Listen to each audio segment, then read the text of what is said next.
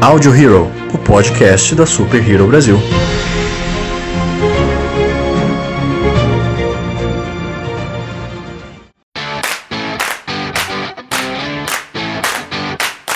Olá, senhoras e senhores de todo o multiverso, sejam bem-vindos a mais um Audio Hero, o podcast da Super Hero Brasil. Eu sou o Luan Pierucci. Eu sou o Lucas Algebaile. Eu sou a Joyce Freitas. E hoje estamos aqui em mais um programa com convidado especial, na verdade, para poder falar sobre um dos maiores diretores da atualidade, que é o Christopher Nolan. O nosso convidado é o André. Gostaria que ele se apresentasse e, se quiser fazer um jabazinho para vocês. Salve, salve, galera. Aqui quem tá falando é o André. Eu sou da Tropa Dercy. Venho aqui para continuar a girar o peão aqui junto com vocês aqui.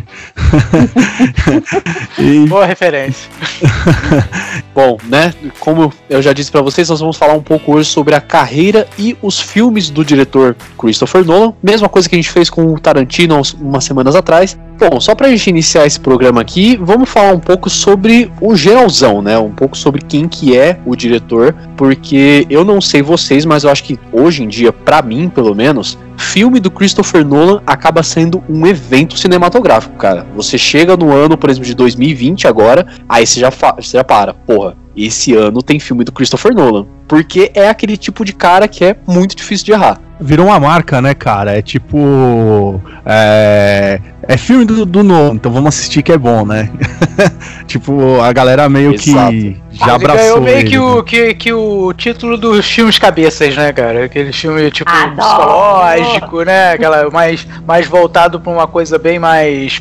Mais, mais pra, pra mente do que realmente pro visual, do que para aquele apelo é, de, de, de efeito visual que a gente tem, né? É, eu acho é que exato. o Nolan, ele deu, ele deu uma baita sorte. É, o destino ajudou muito ele. Obrigado, destino.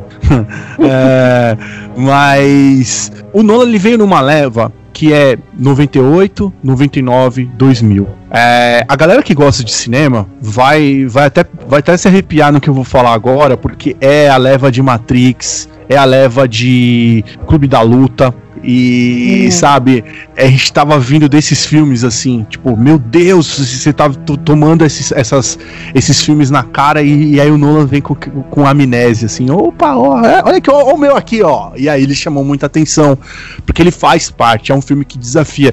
E até mesmo Matrix sendo tão intrigante, o, o, o o Clube da Luta sendo um, filme tão intrigante, põe você para pensar, põe você para usar a tua mente, te desafia e cria é, é, conflitos é, internos na, na, na, pessoa que está assistindo. Amnésia, ele faz totalmente o contrário. Ele, ele põe o cara que é inteligente, o cara que busca isso, e esse cara vai falar e falar assim: Meu Deus, eu não entendi porra nenhuma desse filme.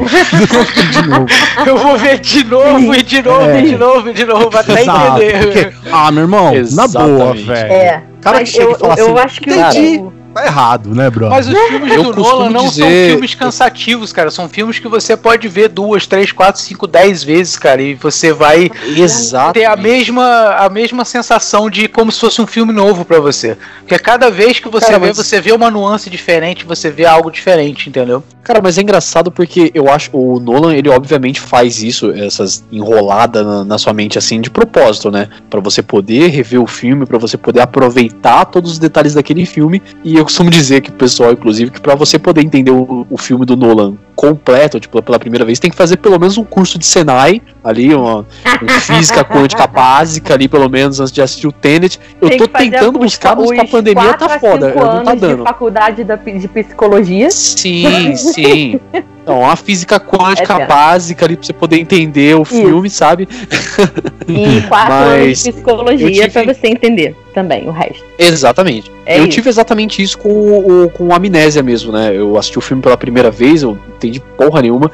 Aí eu fui assistir pela segunda vez, entendendo já o, o que, que ele queria passar, né? E, cara, é uma experiência completamente diferente. Parece que você tá vendo um, fi um, vendo um filme diferente, sabe? É. Exato. Ah, se, segura o amnésia, porque eu quero fazer um comentário geral que a gente fica zoando isso dele do Nolan o tempo todo. Ele adora uma viagem no tempo. Ele ah, ama ah, viagem sim. no tempo é. ou trabalhar e diversas linhas temporais, porque não necessariamente ele trabalha é, a viagem do tempo. mas ele pode trabalhar linhas temporais diferentes dentro do mesmo filme. Ele trabalha esse vai e vem nos momentos de, de, de, todos os personagens dele. Então, isso também é uma parte do quebra-cabeça do filme dele, que é você conseguir montar na sua cabeça aquela linha temporal que ele está construindo no filme. Eu, eu tenho uma tese aqui do Nolan né? Já que a gente não tá falando filme por filme, tá falando mais mesmo agora do, do próprio diretor.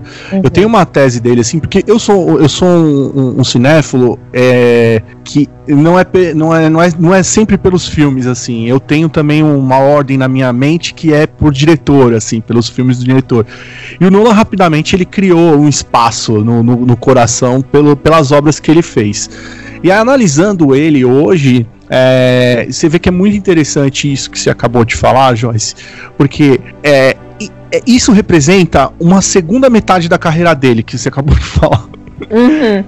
De um, do, do, do, Eu vou até dar o filme que é o Origem pra frente. Ele, ele começa a expandir isso, esse uhum. conceito. Só que a carreira dele começou desse jeito. A carreira que abriu, ele começa mexendo com o tempo. Na verdade, o Nolan ele passa metade da carreira dele não trabalhando o tempo, mas trabalhando sentimentos trabalhando a, o, o, o, ele faz um estudo do, do, da pessoa do, de caráter. Ele coloca de... uma profundidade na, na psique humana. Exato.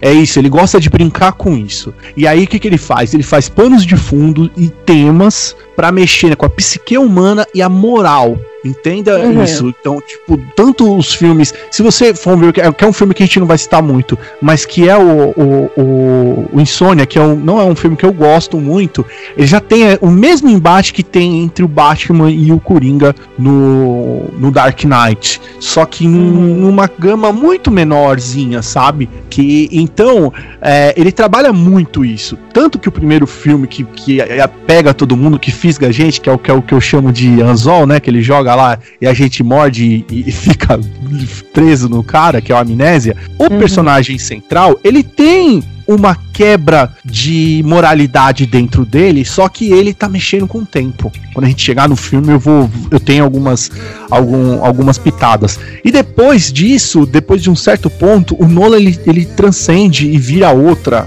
outro tipo de diretor. Ele vai mexer com com com, com isso que a Joyce também citou, mas ele vai criar um universo muito maior. Os filmes deles vão ser muito mais grandiosos. São filmes assim é, é, que a galera fica tipo realmente tem que assistir no, no IMAX, na puta que pariu de roda, porque são filmes gigantescos, né? Até o Batman, o Dark Knight, ele não era esse diretor pós Dark Knight ele vira um diretor totalmente tipo, mesmo porque ele é um dos mais é, como é que eu posso falar? rentáveis que a Warner já teve até hoje. Né? É, é, ele foi o que passou a, a, a, um bilhão, e aí a Warner falou: Meu filho, toma aqui, ó, toma tudo, toma a chave da Warner, faz o que você quiser. E mais ou menos isso. Então, é, é, é, eu costumo falar que ele é um diretor, assim, que é muito bacana também, outra coisa, pra galera que, que gosta de filme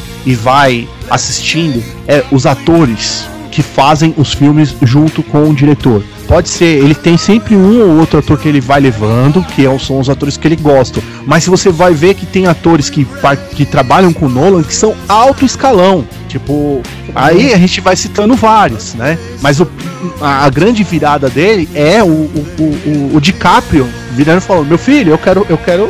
Quando você for fazer, eu tô, eu tô junto, tá, Nolan? Me chama. E é o que aconteceu com o Tarantino. Justo. É o que aconteceu com Tarantino. E hoje o que está acontecendo Sim. é a mesma coisa o Nolan, né? Sim. É, é exatamente. Eu, eu acho Vamos... que o Nolan ele traz uma complexidade muito grande, muito grande na obra dele.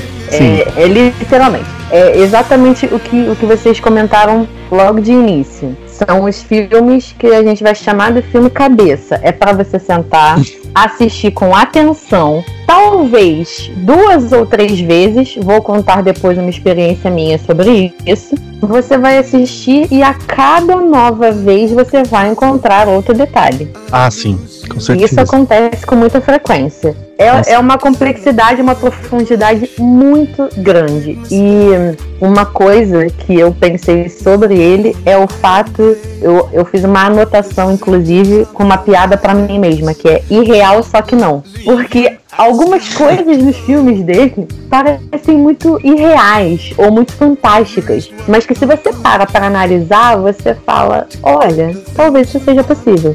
Mas sabia que eu tenho, eu, eu é. tenho uma outra opinião sobre o, sobre o Nolan também? Porque eu assisti tantos filmes desse cara que eu já tô meio. Eu, eu, eu acho que eu fiquei até careca por causa disso também. Mas. O, o, se você for olhar mesmo, a gente põe tanta complexidade. O Nolan é o cara que explica tantos filmes dele. Né? Tipo, isso é literal, assim. Ele explica o filme uhum. literalmente. Ele te dá todo, todos os atos do filme, ele te engana, que é o que, que nós vamos citar também mais pra frente.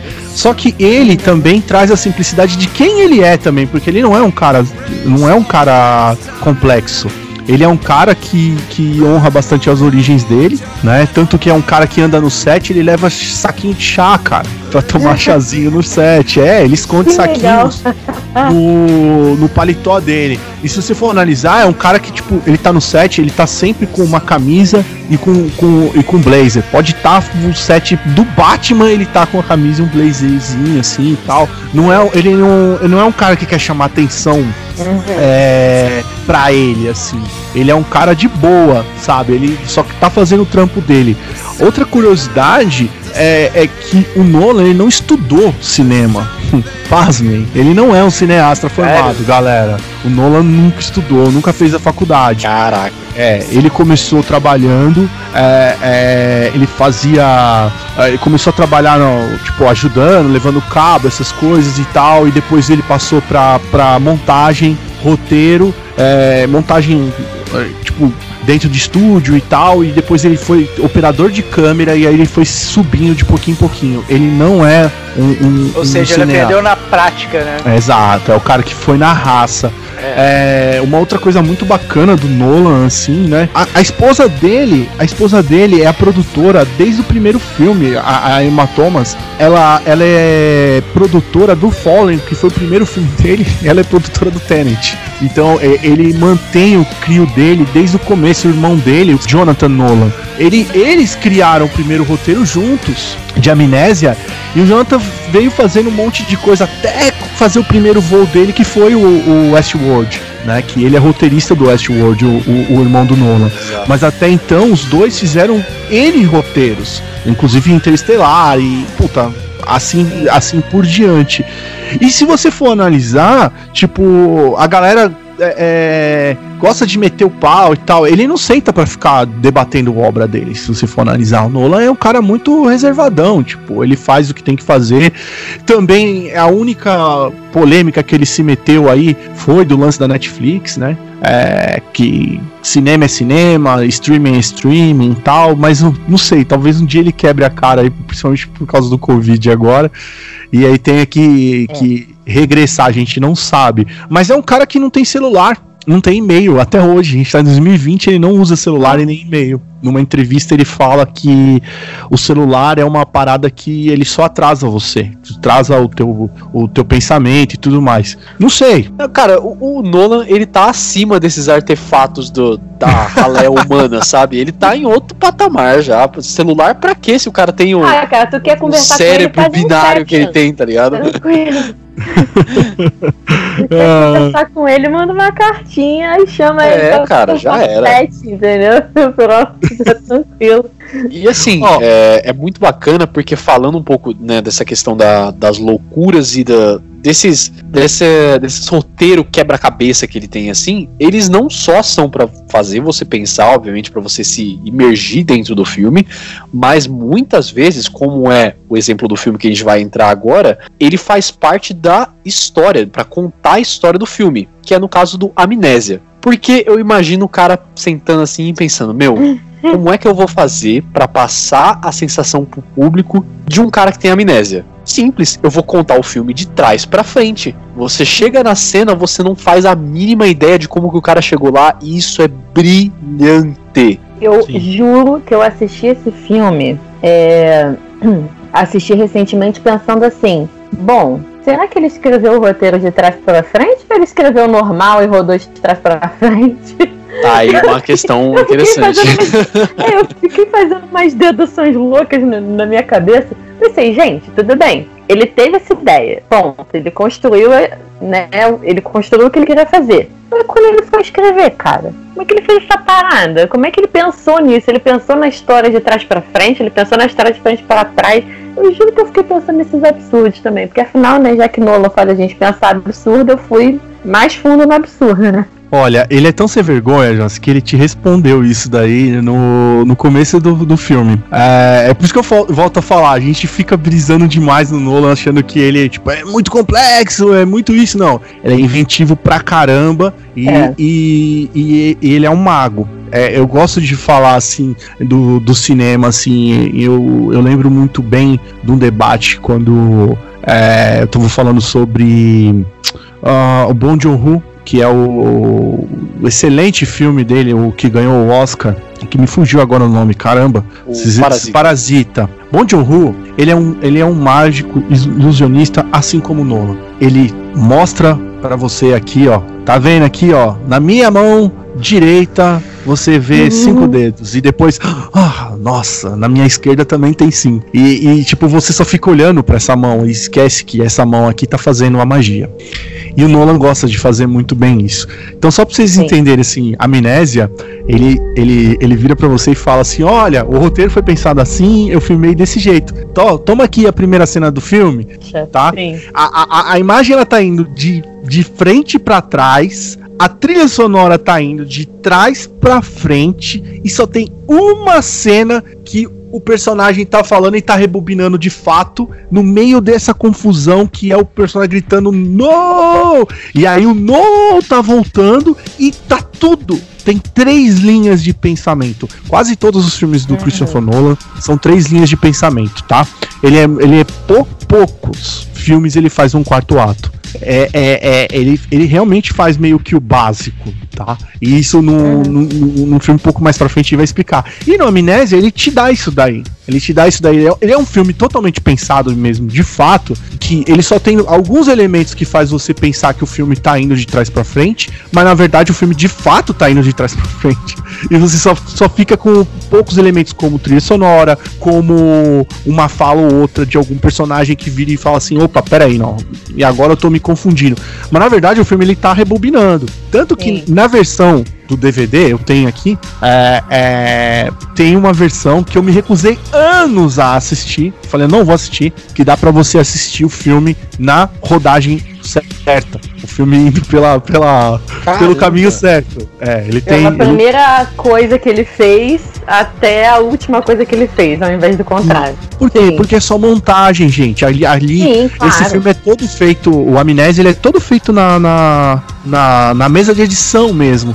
E, e, e, é isso que chama, tipo, a galera no, lá, os a gente vira e fala assim, opa, peraí, porque o, o, roteiro ele foi, ele foi bolado numa viagem do, do, do Nolan com o Jonathan pra, pra eu acho que foi para Los Angeles. E eles ficaram nesses hotelzinhos assim que aparecem no filme, saca? Esses hotelzinhos, é, tipo, tipo baratinho. hotel de, de beira de estrada. É, então, e aí eles, porra, a gente podia fazer um filme aqui e tal, e aí um, eles estavam lendo um, um, uma parada sobre isso e tal, não, vamos escrever, escrever o roteiro, acharam que ia dar certo e, e fizeram um filme mesmo, porque se você for analisar o, o, o Amnésia pro Following, nossa, cara, é uma, uma diferença assim, de, de estilo, de, de pensamento, de evolução. Você vê, caralho, como é que o cara evoluiu de um filme pro outro assim tão brutal?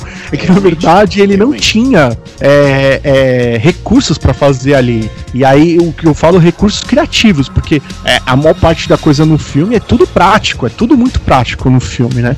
É, o que encanta a gente é, são as atuações e aquela intriga. Se você olhar um cara que tá. Que, obviamente ele tá falando para você, gente, eu não tenho, eu não tenho memória. É, é, como é que chama? É... é perda de memória recente. Perda de memória recente. E aí o cara se tatua com caneta, velho. Tipo, com tatuagem de. de, de, de, é, de cadeiro. de cadeiro mesmo. Sim. É, ué. Mas, caralho, velho, mano, peraí. Aí você fala, não, não, não, mano, você tá errado. Tipo, cinco minutos, tipo, um minuto assim de virada, então você, você entra muito no filme. É muito bom isso, né? Cara, é muito bacana, porque eu acho que uma das cenas que. Né, o filme todo ele é contado nessa loucura de dele ser realmente. Porra, pera, como que ele chegou nessa cena? Aí na outra cena você fala, ah, tá, entendi. Agora ele, ele fez isso, ele chegou nesse lugar, é por isso que aconteceu aquilo antes. Uma das cenas que eu acho mais sensacionais é que no meio do filme tem uma parte que ele tá correndo. Aí ele tá correndo, ele dá aquele lapso de memória. Aí ele fala, pera, eu tô correndo, mas o que que tá acontecendo? Aí ele vê um cara do outro lado. Ele, pera, eu tô perseguindo esse cara? Aí ele para assim, o cara aponta pra ele pra ele, não, pera, ele tá me perseguindo. Aí o cara sai correndo. É sensacional essa cena, cara.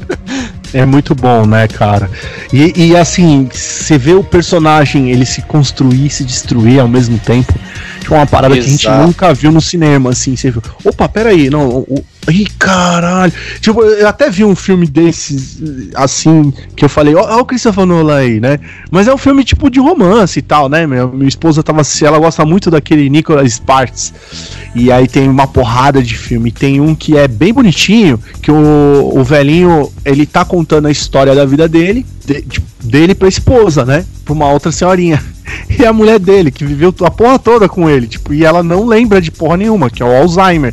E, e- mas aí você, tipo, vê duas pessoas idosas falando essa parada, você, tipo, aí você meio que apega que você sabe que eles passaram toda essa história. Mas é tão maluco você ver o cara na hora ali, no papum, tá ligado? Que tipo, meu Deus, assim, você fala, nossa, e você vê que o cara é novo e tudo mais. E você. Nossa, que loucura, que angústia que é, né? Porque o cara não sabe. E ele termina o filme sem saber porra nenhuma, porque Sim, exatamente. não tem fim, não tem fim, o filme não tem fim, é um, é um debate eterno. A gente podia fazer um Convenhamos que podcast dá só uma disso. raiva. Dá uma raiva, porque você fica assim, porra, foi você que fez, seu desgraçado, você não lembra que você fez essa merda toda. Então. Eu, eu, eu E é terminei o filme com bacana. raiva. E é bacana porque ele fica nessa. nessa. Nesse giro, né? Nesse ciclo de vingança e vingança e vingança atrás do cara errado, que não é o cara de verdade. Você termina o filme assim, meu, essa vingança que ele cometeu agora, ele, tipo, essa é a. Qual vingança dele? Será será que é a quinta, a sexta, a sétima? Quantas vezes que esse cara maluco já fez isso, sabe? Pra poder chegar nisso que ele tá agora. Exatamente.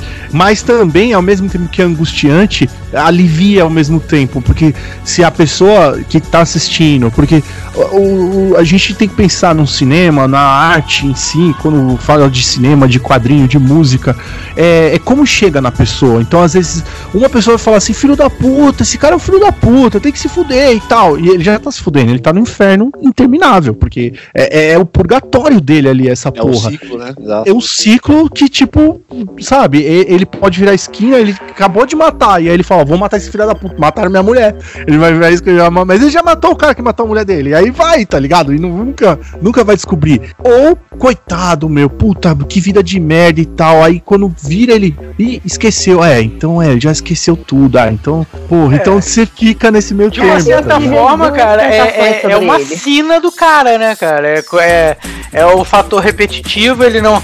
E ele também não tem controle sobre aquilo. Ele simplesmente, né, ele acha que é aquilo que é o certo e tenta fazer sempre o certo, que na cabeça dele é o correto, porém não é o correto. É, eu tive essas duas sensações sobre ele. Do cara, nossa, isso deve ser assustador, porque você vê que é um, é lance de cinco minutos. Ele tá fazendo um negócio e em cinco minutos ele toma a história da corrida. Ele tava correndo e daqui a pouco ele parou e. Por que, que eu tô correndo? Tipo, ele tava correndo já meia hora praticamente e ele esqueceu o que, que ele tava correndo. Ao É. mesmo tempo em que a história é, se desenrola, te mostrando o que aconteceu antes, você vai pensando isso. Porra, cara, mas, cara, como é que pode? Como é que ele pode ter feito isso? Eu, eu, eu fiquei com os dois sentimentos em relação a isso. Especialmente porque acho que o problema todo é que ele não tava com uma agulha à mão pra escrever no peito eu já vinguei a morte da minha mulher, entendeu? Acho que o Também. problema todo era esse. Ele não tinha uma caneta, um negocinho pra rabiscar ali, entendeu? Porque ele acaba. Aliás, vamos avisar aqui que tá liberado spoiler, galera. Então, ouvintes, vai me a gente Tem vai segurando. 20 falar anos, gente, pelo amor de Deus. filme. Cara, todos falar podcasts de são spoiler cara. filme e a gente vai falar do filme mesmo. Se você não assistiu, não fique bolado com a gente. Enfim, o pior da história é que ele acaba matando a pessoa que ficava meio que atrás dele pra não deixar ele se perder tanto no fio da meada da vida dele. Ah, Que era, era o, o- Não lembro o nome do personagem, que era o detetive que ficava meio na cola dele e tentando É o- dar um rumo o pra ele Cypher do Matrix, não é? o Cypher. Inclusive, É o Cypher esse Matrix. filme é quase o Matrix, né? Porque nós temos o É. Cypher, nós temos a Trinity. Sim, exato. Eu só tava É, esperando o é Keanu Reeves é aparecer. Eu falei, caralho, vai Não, aparecer é, essa porra, é, essa porra, vai não que é é. possível. Carrie Ann Moss. Nossa senhora. Carrie Ann Moss. Só Carrie Ann faltou Moss, isso, né? gente. Mas Tem uma- é, vai ser isso Eu mesmo. tenho, eu tenho umas pe- pe- peculiaridades aqui do Nolan no filme. É, quando ele fez esse filme, ele, tava tão, ele era tão fudido de grana que um dos carros que aparecem lá, um, um Honda, um Honda Civic branco que aparece no filme, é do Nolan. É o carro do Nolan mesmo que Ah, tava ali. assim? Na falta de carro, eu, eu, eu boto o meu mesmo. É isso. Um dos carros tem carro figurantes. pra encher lá. o set. É. Então, Porque só tem dois carros no set, se você for analisar, né? Tem dois carros. E o terceiro carro é do Nolan.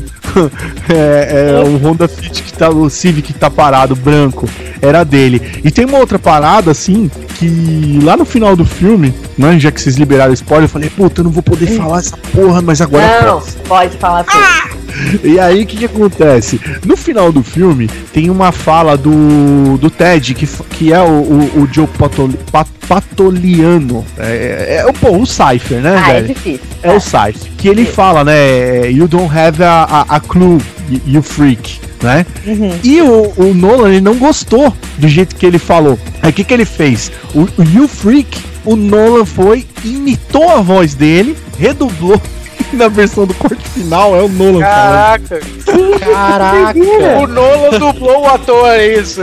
Dublou o ator. E aí, tipo, depois da premiere no filme e tudo, aí os caras foram falando assim, e aí o Nolan falou, ah, mano, só teve uma parada aí que, que, que, o, que o Joey. Eu não gostei muito, aí não dava mais tempo, eu dublei mesmo e botei lá. Aí o Joey, what the fuck, man?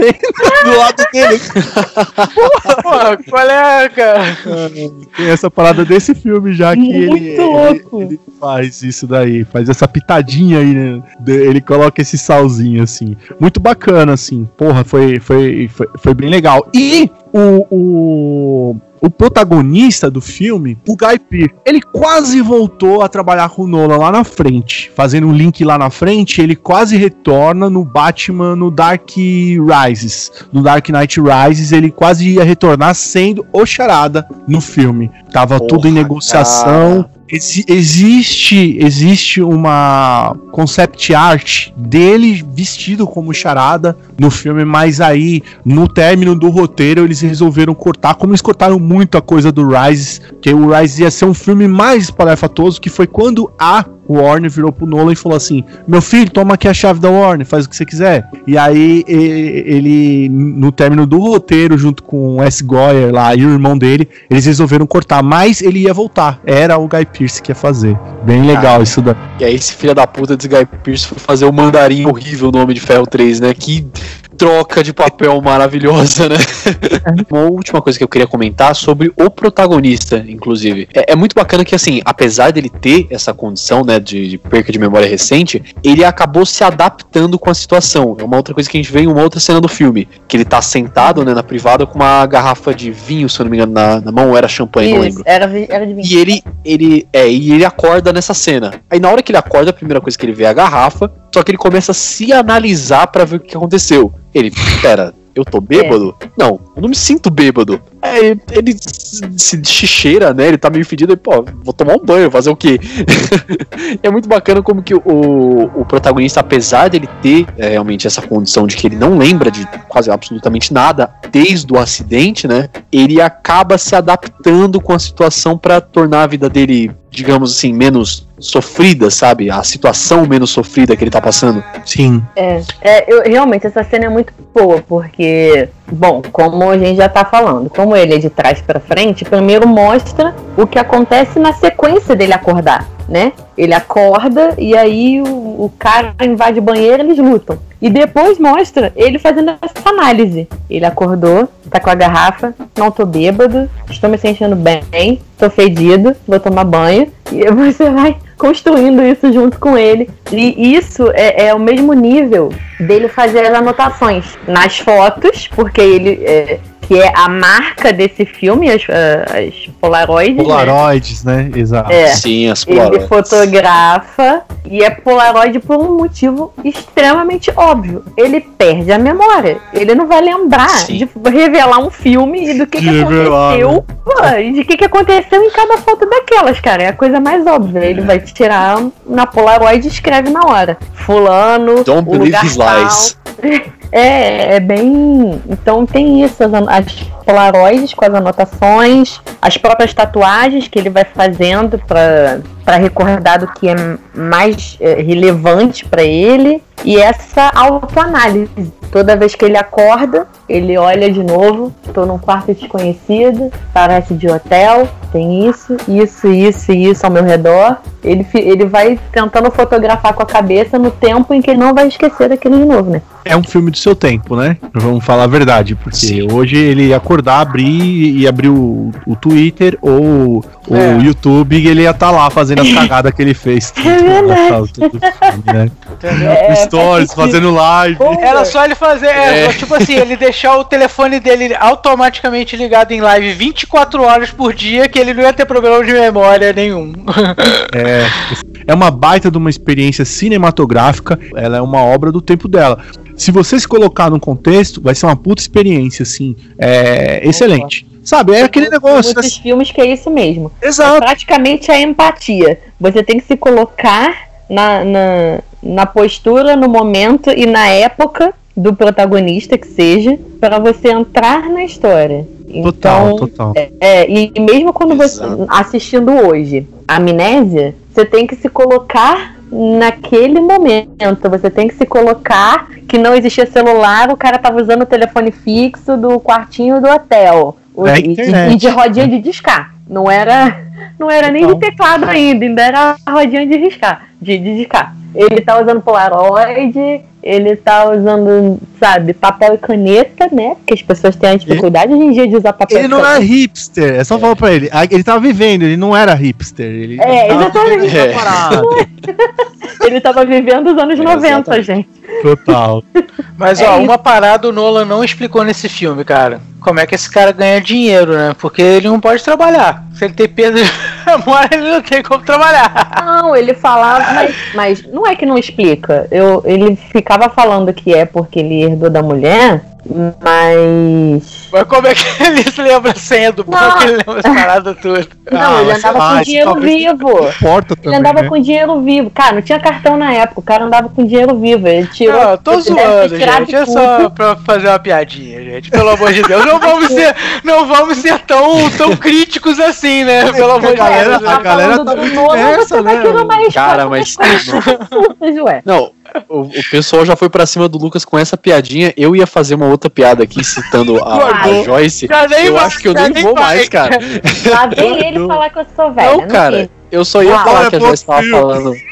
Não, eu só ia falar que realmente o, o, o Amnésia ele não é um filme assim atemporal. Você tem que viver o memento. Piadinha ruim, gente. Ai, Tudo. nossa.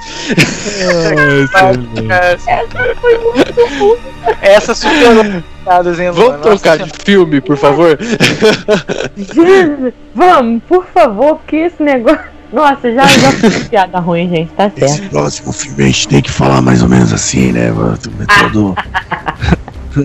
Eu colocar aquela, aquela voz de tuberculoso no podcast. é claro, né, gente? Vamos. Vamos começar a falar sobre, assim, um dos maiores marcos na carreira do Christopher Nolan e eu acho que um dos maiores marcos na história do cinema dos heróis que mudou muita coisa. Não só no cinema, obviamente, trazendo filmes mais sombrios de heróis, né, pra gente, mas também nos quadrinhos. Teve uma revolução muito grande nas histórias do Batman depois desse arco do Christopher Nolan. Claro, vamos começar falando agora de Batman Begins, que assim, eu já sou muito fã de filme de origem de herói, gosto bastante, posso ver a origem, posso ver o Tio Ben morrendo 500 vezes, posso ver pai, os pais do Bruce hum. morrendo 50 vezes. Olha, até agora, eu não sei, o The Batman tá vindo aí, né? Mas até agora, para mim, Batman Begins é o melhor filme de origem de herói que eu já vi. É o meu favorito, pelo menos. É, ele é a origem definitiva, né? Se você for analisar assim, sem ele dúvida, sem dúvida. É uma, é uma maldição pra própria DC. Ele é uma benção e uma maldição ao mesmo tempo. É, vocês vão entender porque eu vou colocar. Porque eu, a, quando vocês falaram de Batman, eu vim aqui para isso, tá? sacanagem, sacanagem. uh, mas o, o filme, é, o Nolan ele consegue construir o filme usando todos os, o, os argumentos que ele já colocou lá, que ele apresenta no Amnésia e apresenta também no filme que a gente pulou, que também é mais bem mais ou menos, que é o Insônia, e aí ele usa todo, tudo isso e pega elementos de quadrinho e, e fala, vou, re, vou replicar isso com inteligência. Tipo, é, ele, ele, não é o Warner que virou para ele e falou assim: vamos fazer um filme é, tenso, um filme pé no chão e tal. Não, não. O Nolan falou: eu vou, vamos fazer isso desse jeito. Por quê? Porque era o que o, o, a, o, resto das outras galeras não, não conseguiu fazer, que foi com o X-Men. Todo mundo gosta muito do X-Men, mas se me, meteu o X-Men lá e tirou toda a galhofa e tentou fazer uma coisa mais, mais centrada, ele meio que passou, né? Porque X-Men é, ele, ele é anterior a, a Begins. X-Men é 2000, né? O primeiro X-Men. E, tipo, ele é bem-vindo para todo mundo que assistiu o filme. E isso é fato, né? O, o, o, o primeiro X-Men. E aí o Nolan virou falou assim: não, não vamos, vamos levar a sério o Batman. De fato, como o Batman tem que ser feito, colocado lá. E ele é um filme tão foda de origem que você vê, a Marvel copiou o filme. O. o, o, o Desculpa, mas o Homem de Ferro 1, ele é o Batman Begins, caralho. o, o, o, Mais colorido um pouco, mas, é, não, mas ainda eu... assim é. Mas o filme do James Bond é a porra do Batman Begins, caralho. É tudo, sabe? O novo James Bond é o Batman Begins. Tudo foi começado. Assim, é, é uma coisa que eu falo que virou uma maldição, porque assim, eles viram a fórmula, em vez de vamos seguir, vamos manter essa porra.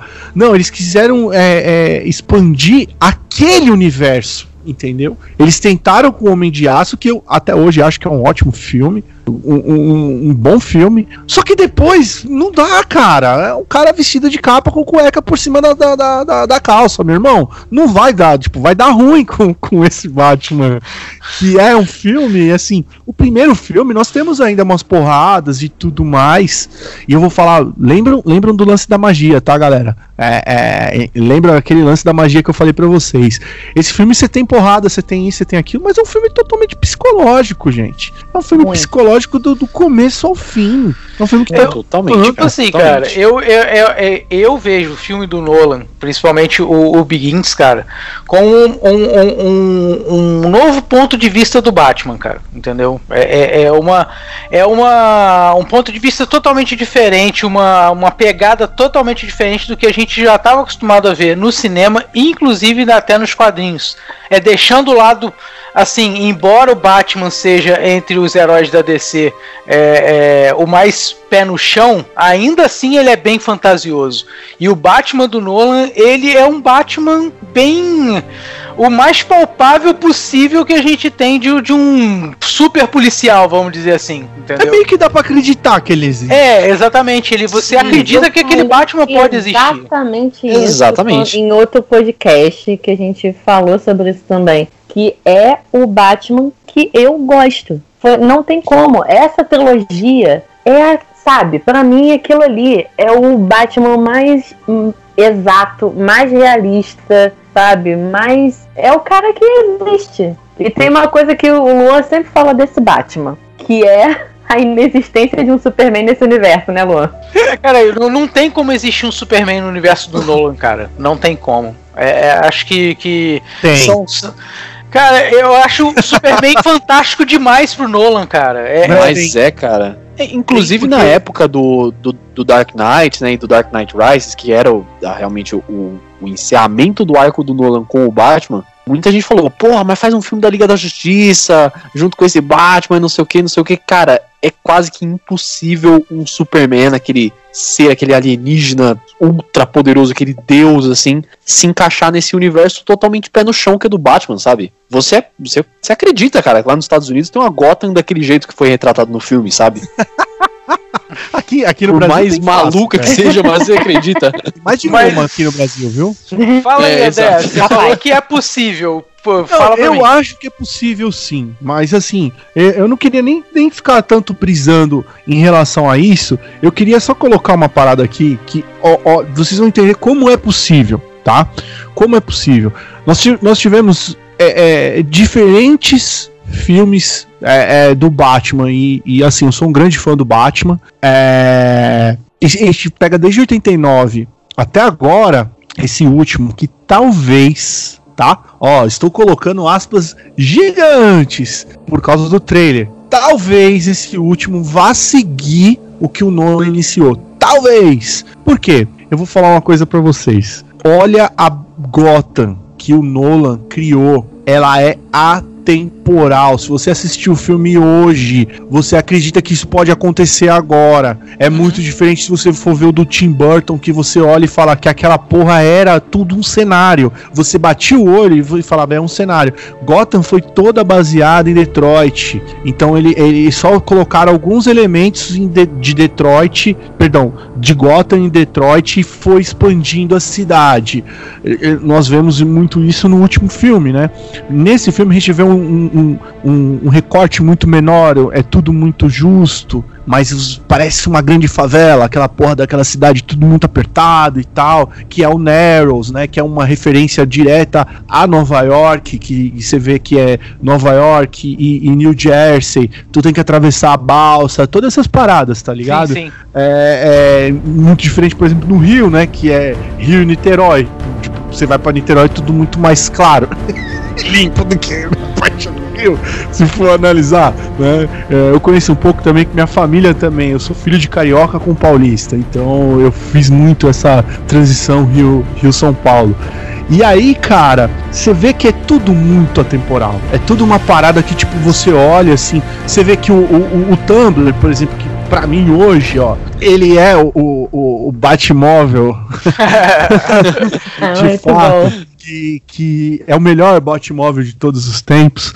Sem dúvida. E é um, é um puta de um tanque, mas não tem, tipo, flu-flu, bli-bli-bli, blá blá blá. É a porra é toda preta, entendeu? Então, tipo, se você virar e falar assim, nossa, e eu tenho até uma curiosidade, que no meio do set um, um- um maluco bateu no, no, no carro. Tipo, passou, olhou, tava em Detroit, ele falou, caralho, não, acelerou e bateu no carro. Aí os caras, pô, foi falar com ele, ele tinha tomado umas canjibrinas, falou, meu camarada, tu bateu na... Eu pensei que era um disco voador, essa porra. E eu bati isso aconteceu, galera. Isso é real, viu? Pois procurem, vocês vão ver aí que isso realmente aconteceu no set. Então o que eu quero colocar é que assim, o personagem muito bem trabalhado, o, o, o Lucas, ele vai sim ser bem inserido nesse, nesse universo. Eu acredito que no Homem de, no Homem de Aço. Nós temos alguns problemas no filme. Nós temos. Nós temos a Lois Lane que é mais, mais poderosa que a porra do super-homem. Porque ela é mais rápida do que ele. Não é possível que a mulher, né? É é o poder do jornalismo, viu, Joyce? É esse o poder que te dá. A Super mulher, velocidade, eu não tava sabendo disso. ela tá em todo canto. Se você for olhar, você fala, caralho, essa mulher Ela é mais quase rápida onipresente o filme inteiro, cara. Exatamente, tem esses problemas assim. Mas se você for ver o contexto que ele é colocado ali, tem muita coisa do Nolan ali, cara. Tem muita pitada do cara, É assim. isso, sem dúvida. Tem Sem muita coisa. Então, dava pra ter sido feito o universo? Dava. Mas o Nolan queria? Não. O Não. Nolan queria fazer o Batman. Ele queria passar a ideia dele do Batman, pegar e falar assim: não, isso dá pra fazer um filme para criança, e um filme para adulto, e um filme para pensadores. Porque se você for olhar, por exemplo, o segundo filme, não tem porrada, meu camarada, não tem porrada nenhuma. É, só. é só Cara, psicológico, é é só só psicológico. É, é só jogo. incrível. A cena assim- mais violenta que tem é a do Coringa lá no, com, com, os gangsters lá, né, cara? A Que ele- cena mágica. É a mágica, eu já falei, o cara é um mago, Hum. brother. É a cena mais violenta do filme, é essa. E, É e- outra cena. focando no- até no, no Begins, que, e, e recentemente eu acabei reassistindo porque tava passando na TV. Aí eu, pô, Olha. deixa eu ver de novo, né? Vambora, que- porque assim, o meu favorito é o segundo. Explicarei depois por quê. Impacto, eu acho que eu não preciso é, explicar. É, é unânime. Né? É unânime. É, o, o Dark Knight é o melhor filme da história do cinema, só isso. É, não, é, é, isso. É isso, pronto, tá explicado. Mas, tava passando o Begins, aí eu, pô, vou ver esse de novo. Aí fiquei, tipo, parei realmente para ver. E essa coisa toda do, do Batman mais real, Batman pé no chão, o cara que existe, já fica muito marcado ali desde o primeiro. Porque é o cara que. Ah, beleza, ele é milionário, bilionário. Só que não é como os outros Batman, simplesmente, ah, eu comprei esse troço construído aqui e chegou para mim. Mostra todas as minúcias da, da loucura dele de querer ser um. A orelhinha do capacete, né? Tudo. Tudo tem uma Tudo. utilidade. Não, não, é nada jogado. Não, é, é, não existem mostra... Batmamilos, por exemplo, né? deixa quieto. Graças a Deus, né? Que Batmamilos já foi demais, já, cara.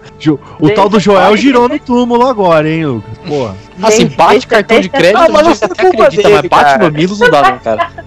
A Warner pediu uma parada mais, mais, mais pra criança pro Joe Schumacher e ele fez, cara. Ué, pro cara, cara mas assim, também, cara. se você for levar Ai, em conta que os Batman do Joe Schumacher eles são mais pra criança, não deveria ter aquele close na bunda do George Clooney na hora que eles estão colocando a roupa, ah, cara. não pode, cara. Aquilo lá é pra criança. Vamos voltar pro Nola, vamos voltar pro Nola. de Joe Schumacher. Eu, eu tenho um lance aqui do, do, do filme que assim ele tem ele tem as suas falhas, assim como, por exemplo, em 89 teve. Esse Batman, ele não vira o pescoço. é, é, por causa da capa. O próprio, o próprio Christian Bale fez, fez o teste dele. Tem um vídeo do teste no.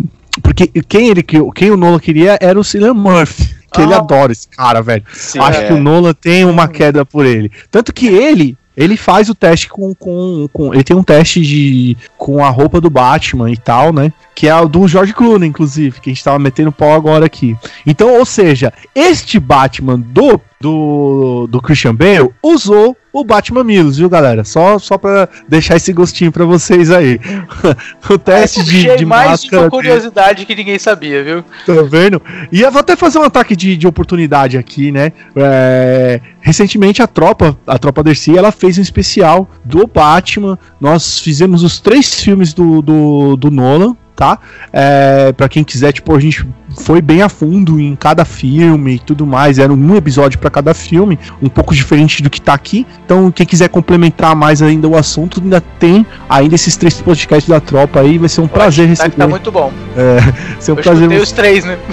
receber vocês lá, né? Mas continuando aqui, só para dando uma passada rapidinha, uh, meu, nesse filme o, o, nós temos esses problemas. Pô, tem problema do Batman em poses de Homem-Aranha, que a, a fantasia fica toda enrugada, tá ligado? Isso dá pra ver, isso tá no filme, gente. Dá pra ver tudo, toda essa parada. Só que ao, ao contrário, a gente fica tão fascinado, porque tem uma, uma narrativa tão foda de mostrar que eu vou falar sobre essa narrativa no próximo filme, é, mas mostrar cada passo do Bruce Wayne, né? E o filme também uma coragem muito grande que ele não inicia com com flashback como todo mundo faz no quadrinho e no cinema, viu, galera? Vai pensando você que tu vai pegar o, o, o quadrinho do Batman e falar assim, porra, eu, quero, vou, vou pegar o quadrinho do Batman e vou ler como eu li, ou, ou, como eu vi o filme do Nolan. Não, você vai se lascar, vai ter, vai ter o Marto, o Bruce no chão chorando por causa do pai, a mãe, os diamantes e tal. E esse filme não, esse filme já começa com ele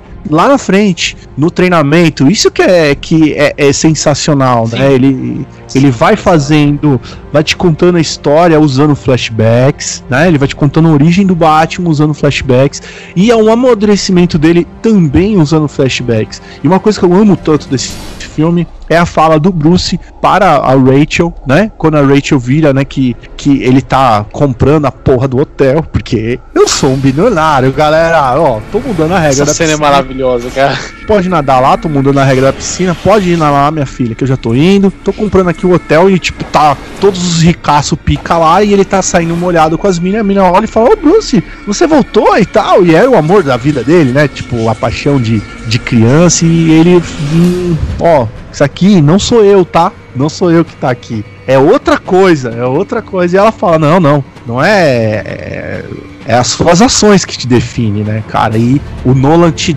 dá, é, essa é, é, é diferente de alguns diretores que te dá a arma de a famosa arma de Chekhov, né? Que ele faz o, aquele artefato, tipo a lança, tipo, esta lança aqui mata o super-homem. Chupa Jack Snyder, filha da puta. Aqui, ó, essa aqui vai matar ele. É essa lança aí. Tu vai ver a lança lá no final matando o super-homem. Vai tomar no cu, né? E a arma de Chekhov do Nolan é essa daqui que eu acabei de falar. E aí ele dá o turning point no filme, que é quando tá lá naquele, naquele ápice do caralho, aquela loucura loucura e aqueles efeitos misturado com CGI, efeito prático, que é o final, que é a loucura.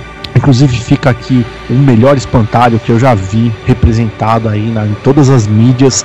E ele transcendeu para o quadrinho, né? Que eu já, que eu já percebi aí que, que o Luan curte também o quadrinho, quadrinho e tal. Então, e ele foi Sim. meio que definido, né? Esse espantalho meio que definiu o, o, o Até no jogo também no jogo também e tal. Sim, não. O Arkham Knight, cara, o, o espantalho do Arkham Knight ele é totalmente do Cillian Murphy. É assim, o, a, a, participação do, do espantalho do Cillian Murphy ela é em proporções menores que o Batman, que o espantalho do, do Arkham Knight, né? Porque ele é o, o vilão principal do, do, do jogo. Já no filme ele tem que dividir a tela com o Ra's al Ghul e ele tem ainda que contar a história, né? Então a, a vilania dele, a presença de vilão, ela ficou um pouco mais reduzida, mas assim, para mim não perdeu o peso de jeito nenhum. Eu adoro esse espantalho do Cillian Murphy. E você falando de atores, e aí a gente começa a entrar num ponto que começa a ser a característica do Nolan, né? Que até então ele tava se fazendo, se crescendo, e é lógico que o segundo filme dele,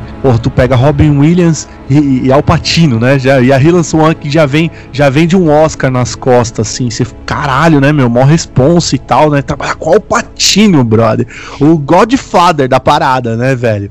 E aí ele, cara, ele faz essa. É o início da jornada dele com Michael Caine que, cara, é um Batman assim, porra, nesse filme ele já destrói e, e, daí por diante é só coisa linda, só uma escolha acertadíssima do Gary Oldman como, como o, o Gordon. Incrível, incrível, incrível, incrível. Incrível. É, é, o Morgan Freeman, ele entra no filme assim, puta, com uma manteiga, assim, fazendo Lucius Fox. Cara, é, é e, e, a mágica do Hazalgu, né, cara? A mágica do Liam Nielsen com, como o, o Duká. E, e, e, eu, que sou filha da mãe do viciado, um nerd do caramba de quadrinho, tá ligado? Não percebi, mano. Tem uma, uma, um quadrinho que tem o R do K. O R do K, ele é o cara que ensina o Batman a ser o detetive. Entendeu? O Hazalgu, obviamente, vai ensinar eles a, a, a ensinar as paradas da, da, da Liga, das, da Liga das Sombras. Certo? Uhum.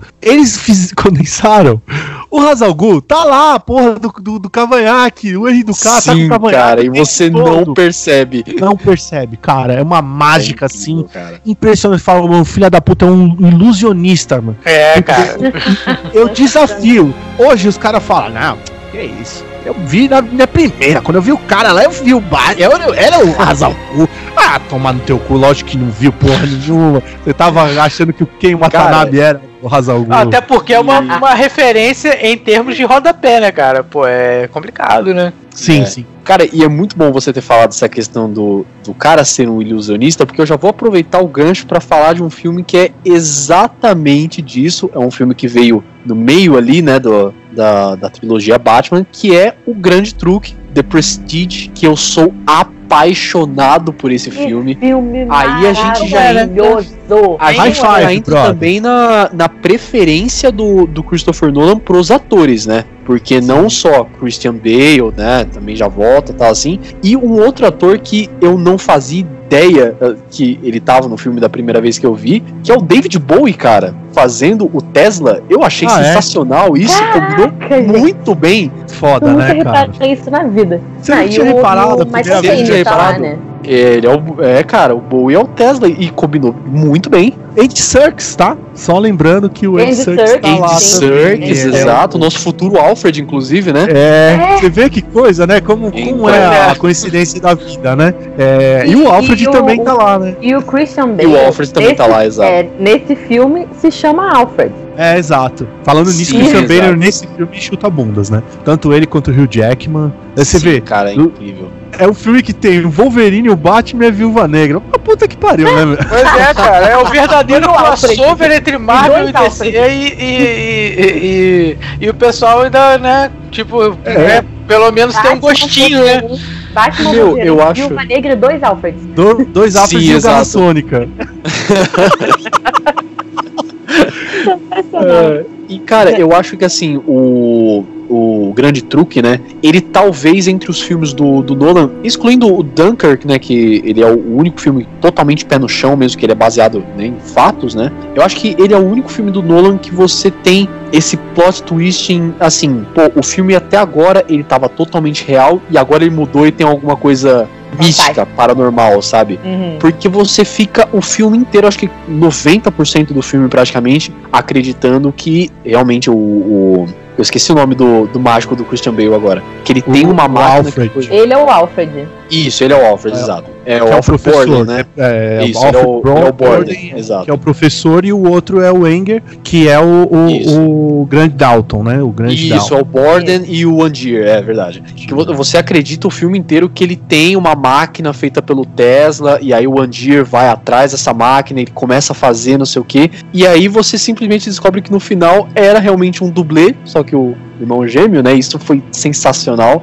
E você introduz aquela questão da máquina do Tesla ser uma máquina que clona, cara. E Isso, assim, apesar de ser uma coisa totalmente que destoa do, do tom sério e realista do filme, encaixa. Você aceita aquilo naquele universo, sabe? É como. É, é muito bacana como que é muito bem colocado pelo diretor, muito bem colocado pelo roteiro. Você aceita totalmente que aquilo existe, sabe? É porque ainda sendo fantástico, né? No, na sua, no seu pleno sentido, ainda sendo um, uma característica, um item fantástico, ele te traz de novo o lado sombrio. Porque essa porque- máquina leva a, a uma consequência horrível Sim. né? Porque, vamos lá, vamos de spoiler aqui se dane, já avisei. Porque cada vez que, que ele faz o truque com a máquina e que surge um clone, ele mata o clone. É muito, é muito pesado, né? É. muito pesado. Sim, cara. É horrível. E é engraçado porque ele fica. O filme inteiro você fica nessa disputa do- dos mágicos, né? E você acaba tomando o seu. O seu favorito, entre aspas, pra quem você torce, né, durante o filme. Uhum. O Andir, eu não sei se foi intencional ou se foi uma questão de preferência. Pra mim, ele sempre, ele no, no, inici- no ato inicial do filme, ele passou como o bonzinho, né? Que teve toda aquela questão da, da esposa dele, assim. Uhum. E no final o cara é maluco, cara. Ele condenou o, o Borden à, à morte, sabe? Mas acho que Bom. esse é o lance que de- certamente é proposital. Você toma as dores dele justamente porque a mulher dele morre. Você fica nesse, nesse. É o lance justamente da empatia. Você se coloca no lugar de quem mais sofreu logo de cara. E Pois é. tecnicamente por culpa do Borden, né? Que Isso. fez o, o nó errado. Exatamente, exatamente. Então você já, já se coloca na posição dele e você acaba seguindo a história com um olhar mais penalizado por ele, sabe? Você vai seguindo com uma, uma certa inclinação a entendê-lo, né? Até justificar o que ele faz. Até que chega no final você fica, porra, cara, mas foi uma baita de uma cagada que ele fez, né? Você, você fica com a. Com É aquele uma- negócio, você fica penalizado pela. Você já fica tomado pela dor da, da- da- do outro, né? Uhum. Então você não, não sabe o motivo, mas você já fica penalizado, então você tende a sempre achar que a pessoa tá certa, né? Ah, vamos lá. É, eu vou fazer a magia de novo, igual eu fiz lá no Amnésia aqui, ó. Olha eu sendo gosta, mágico de né? novo. Eu, eu gosto, eu gosto. É. Mas assim, a gente go- eu volto a falar, galera, não achem que Nolan ele é um cara muito complexo, porque ele não é. Geralmente quando o filme ele tem esses elementos muito é, elevados, assim como foi em Amnésia e agora sendo agora em The Prestige ou O Grande Truque, é, bom, só pra iniciar, é o, é o primeiro filme que não é roteiro original do Nolan, tá? Tudo bem, é um segundo filme, porque Batman também não é o roteiro original dele, é um roteiro é, é, baseado, sei lá, né? Então, no, no, caso The Prestige, ele é um, ele é um livro, né, escrito por Christopher, ó, Christopher, mas esse é o Christopher Priest.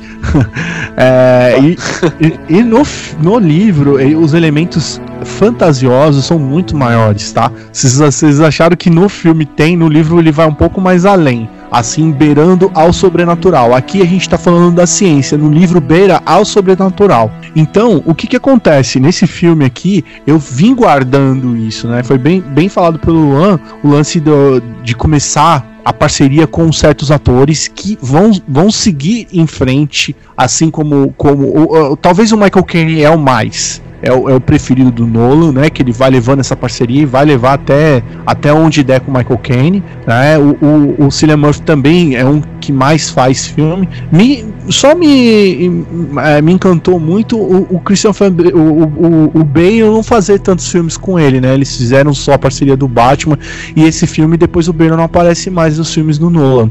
Mas nesse filme ele abre o primeiro, o, o, o, ele abre para você, pra gente, para nós que estamos assistindo, a magia do cinema dele, que é os três atos. E nesse filme ele conta logo no início com um excelente. Aquele sotaque do. do. do. do velhinho, cara, é, é demais, né? Do, do Michael Caine, né? Aquele sotaque britânico dele é uma coisa deliciosa de se escutar ele falando, né?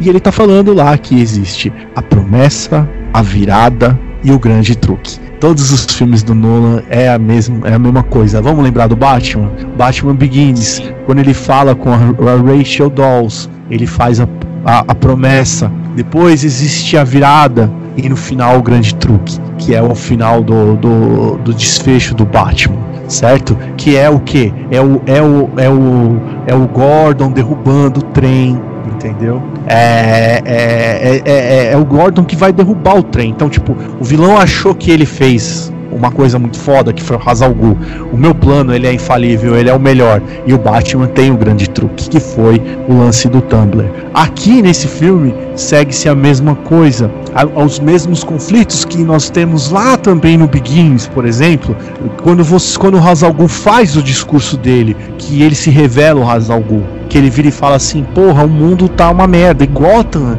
é, hoje representa como Roma representou. No, no, no Prestige, a mesma coisa. A mesma coisa. A gente, a gente passa o primeiro ato e o segundo ato torcendo pro Anger, torcendo pro Dalton. Por quê? Porque o professor, que é o Bale, ele, ele usa termos horríveis, gente. Porra, ele quebrou a perna do cara, ele matou a mulher do cara. Tudo bem, ele não matou Sim, a mulher exato. do cara, foi um acidente. Mas depois o que ele vai fazer, posteriormente, tipo, o, o, o Anger, o, tipo, se vingar dele com o lance do, do revólver, eu ainda coloco plausível. Porque a mulher do cara morreu, entendeu? E aí você vê a virada quando ele tá falando com a Scarlett Johansson, que é linda, tá linda. Diz perdão, dona Ana, eu sei que. Mas a Scarlett Johansson é uma mulher, assim, espetacular de linda. Ela e ela tá linda nesse filme. Que ele tá, eles estão falando, assim, que ele manda ela pro, pro, pro outro mago, né? Eles já estavam tendo um relacionamento, ele tava indo bem. Era só seguir, gente. Você vê como, como o ser humano ele é quebrado, ele é corrupto, ele se corrompe fácil. Se o Enger fosse tão bonzinho como a gente tava seguindo ele, ele só seguia a vida dele embora. Porque todo mundo tava, tava, tava com ele. O Michael Caine tava com ele, a Johansson tava com ele. E, e, e a vida tava move on, tava seguindo. Mas ele não queria. Ele é a ganância. Ele não era. Não, não era. Não, não, e é uma parada muito marcante, que é a, é a virada, né? que a gente tava é, fazendo é muito, a promessa. É muito, é muito bacana que, assim, ele, em certo ponto do filme, ele até consegue, entre aspas, decifrar o truque do, do, do Christian Bale, né? Que é do, uhum. do Homem Teleportado, se eu não me engano, é o nome do, do truque. Isso. Só que ele tava dando certo com aquele dublê bêbado dele lá. Só que ele não tava satisfeito porque no final do truque ele ficava embaixo do palco, ele não recebia o clamor da plateia, ele não recebia o clamor sim. do público. E tudo isso, toda essa loucura que fez ele é, pedir pro, pro Tesla criar a máquina para ele e dar toda a merda que deu, foi por causa da ganância do cara. Ele queria estar tá em cima do palco, ele queria ver, ele queria sentir tudo aquilo, sabe? Na verdade, não. Na verdade, não. Porque ele foi pro Tesla porque o Christian Bale mandou ele. Ele, ele não ia exatamente para perder tempo, né? Exatamente. Pra ele perder tempo. Então, ou seja, a gente tá falando de dois magos, gente. O ser mais ardiloso tirando gato do mundo, tá ligado? é, é, é, os caras são foda demais. A, a todo momento eles estão sempre um passo à frente. Na, e isso, isso que é foda, porque o Nolan tá um passo à frente da gente. Ele tá com tudo na mão e ele tá sempre jogando os dois, um pro outro, um pro lado. Você não sabe quem é o vilão, quem é o mocinho. Até o segundo, metade do segundo ato do filme, tu sabe que, que o Anger vai virar o vilão no final. E também o Christian Bale, também ele é o vilão a todo momento. Porque toda a jornada dos dois é uma jornada de tragédia, gente. É uma jornada de, de fundo do poço. Eles gastaram todas as suas fortunas e no final nenhum e nem outro ficou com, com nada, entendeu? Eles não foram para frente, eles, eles se mataram. Então, tipo, se vai, vamos supor, o outro morrer, é, pô, eu achei errado, sim. É, é, errado, mas ele procurou essa parada também. Porque o, o, o irmão, fala, quando eles, os dois estão conversando, é, se você for ver, o Christian Bale ele fala assim: Bom, então já era, chega. Ele venceu, vamos deixa ele de lado e tal, porque você não sabe quem é que tá falando. Se é o Fallon ou se é o, o Albert ali naquela. Porque é, é, essa é a magia do Nolan ali também, né? você não sabe quem tá falando naquela fala, se é o Fallon ou se é o Alfred. Então você fala, chega, deixa ele ir, não, não precisa ir mais atrás do cara e tal. Mas mesmo assim ele foi, entendeu? Então você vê que o Albert, ele era um cara tão ambicioso que ele precisava saber qual que é o segredo do cara de fazer um truque tão perfeito. Então os dois magos eles eram, é, é, é eles, eles se corromperam pelo, pelo poder da sabedoria e tudo mais. Se eu não me engano, é a última aparição em filme do David Bowie, que veio a falecer mais pra frente, né? Tivemos uhum. essa grande perca desse ator, ator e músico extraordinário, um gigante, né? E, putz, ah, como eu posso falar assim em relação a esse filme? São as viradas. Puta, o filme tem um monte de virada, uma em cima da outra. É, é, os truques de mágica, os backstages, que sou. Eu sou um cara que gosto muito de mágica. O filme é excelente. Por exemplo, é muito bacana e saudável o jeito que eles colocam o Enger e o. Saudável naquelas, tá? Deixa eu botar uma vírgula aqui. Precisamos falar, pô, o André é meio xarope esse maluco. De fato sou também. Mas eles colocam essa disputa entre os dois protagonistas e colocam a, aquela disputa entre Thomas Edison e Tesla, né? Que é muito foda também sim. eles colocarem isso no filme, né? Exato, sim, que é uma sim. coisa histórica, né? E... Então você vê que é uma parada assim bem, bem, bem feita e bem construída, né? E, e é tudo muito redondo. Isso que eu acho foda desse filme. Um filme que tinha elementos para você se perder, um elemento para você colocar, e é um filme que acaba redondo e você meio que as direções que o filme é, é, levado, você realmente você fala, não, não tinha como não acabar daquele jeito, entendeu? Alguém ia se fuder muito. E, e, e, e aí o Nolan faz aqu aquela balança de tipo, dizendo, não existe, né? É, é, o preto e no branco quando a coisa ela é, ela é uma disputa. Porque ambos os lados usaram, sujaram as mãos. E assim, é, vamos passar agora para um outro filme, porque senão a gente fica no grande truque. Vai dar, pode dar um podcast só de grande truque, cara. A gente falar todas essas nuances, tudo que me, tem no filme, sabe? Com certeza. E assim, vamos passar agora para um, um, outro marco, assim, muito grande na carreira do, do Christopher Nolan, que foi uma coisa que ficou marcada totalmente no cinema, que é Cavaleiro das Trevas, que é o bendito do Coringa do Heath Ledger, cara. Assim, Joaquin Phoenix, maravilhoso, incrível, filme maravilhoso, mas olha, Heath Ledger, pra mim, não, não tem como esperar, cara. Eu não sei, mais pra frente pode ter que aconteça, mas assim, é. O, o que ele fez, o que aquele cara fez no papel do Coringa foi uma coisa assim que. que nem eu tinha falado antes, né? É, e foi influência para tudo, sabe? Foi influência para os jogos, foi influência para os quadrinhos, que os quadrinhos começaram a adotar mais do, do, do Coringa sombrio, desse Coringa anarqui, anarquista, psicopata, depois do filme do Dark Knight, sabe? E assim, é, é uma atuação que pesa muito até hoje. E todo mundo falou, nossa, Heath Ledger, Coringa, nossa, esse cara, esse galanzinho aí fazer o Coringa, porra. Então, nossa, eu posso falar aqui meia hora do Coringa, gente, desculpa. Não, podemos, né? Nossa, Heath Ledger é galanzinho Coringa. E o que, que foi que ele construiu, né? Exatamente, cara. Sim, cara, eu concordo com o que você falou. É, em relação ao, ao, filme, a grande diferença aí é, é, a grande pitada, o tempero, é, o, é um turning point na, na história do Batman. É, para mim, eu sou muito suspeito a falar, ele é o segundo meu é o segundo filme preferido de todos os tempos da minha vida. Falei isso na tropa, repito aqui na galera aqui do, do Audio Hero, porque é, o primeiro é o, o Forrest Gump, que tem os mesmos quesitos que esse filme tem. Uma atuação de gala de um ator. Porque quando a gente vai ver um produto, a gente tá querendo ver em uma entrega tão, mas tão dedicada, tão inteira, tão imersa no personagem. É, é, são poucos filmes que a gente tem essa entrega. São poucos filmes que você. O, o, o ator entra no personagem e, e, e, ele é tão verdadeiro para o ator que vira pra gente. Aquele. aquele to, todo aquele.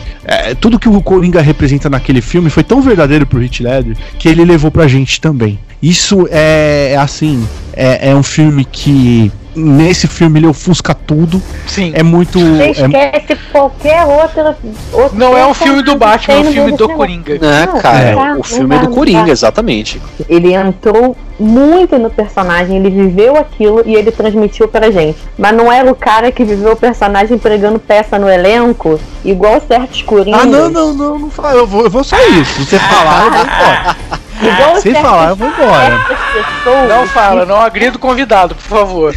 E fizeram isso, sabe? Não foi assim que ele viveu o Coringa. Ele viveu uma outra realidade que vou... nos trouxe a perfeição. Mas no filme, o que ele entrega, e é muito bacana que o, o Nolan valoriza isso. Ele precisava disso. E houve uma puta negação, porque esse filme, a gente tá lembrando que é 2008, né? E é um filme já com a internet do mas existia a internet e existia junto com a internet o mimimi. Óbvio, quando foi anunciado o Heath foi um mimimi assim. O mimimi é bom porque quebra e queima a língua. Isso que é da hora. Com certeza, né? cara. De, tipo esses assim, caras que fizeram é isso estão queimando até hoje. É, dá, assim dá gosto, dá tá gosto da gente ver uma parada assim, entendeu? Do cara ter é. feito uma parada super foda. E tanto quanto as pessoas definitivamente queimaram a língua com o Heath Ledger. E eu tenho certeza que não seria é, é, um, não foi um Oscar apenas póstumo porque ele morreu. Eu tenho certeza que ele ganharia se ele estivesse vivo. Total.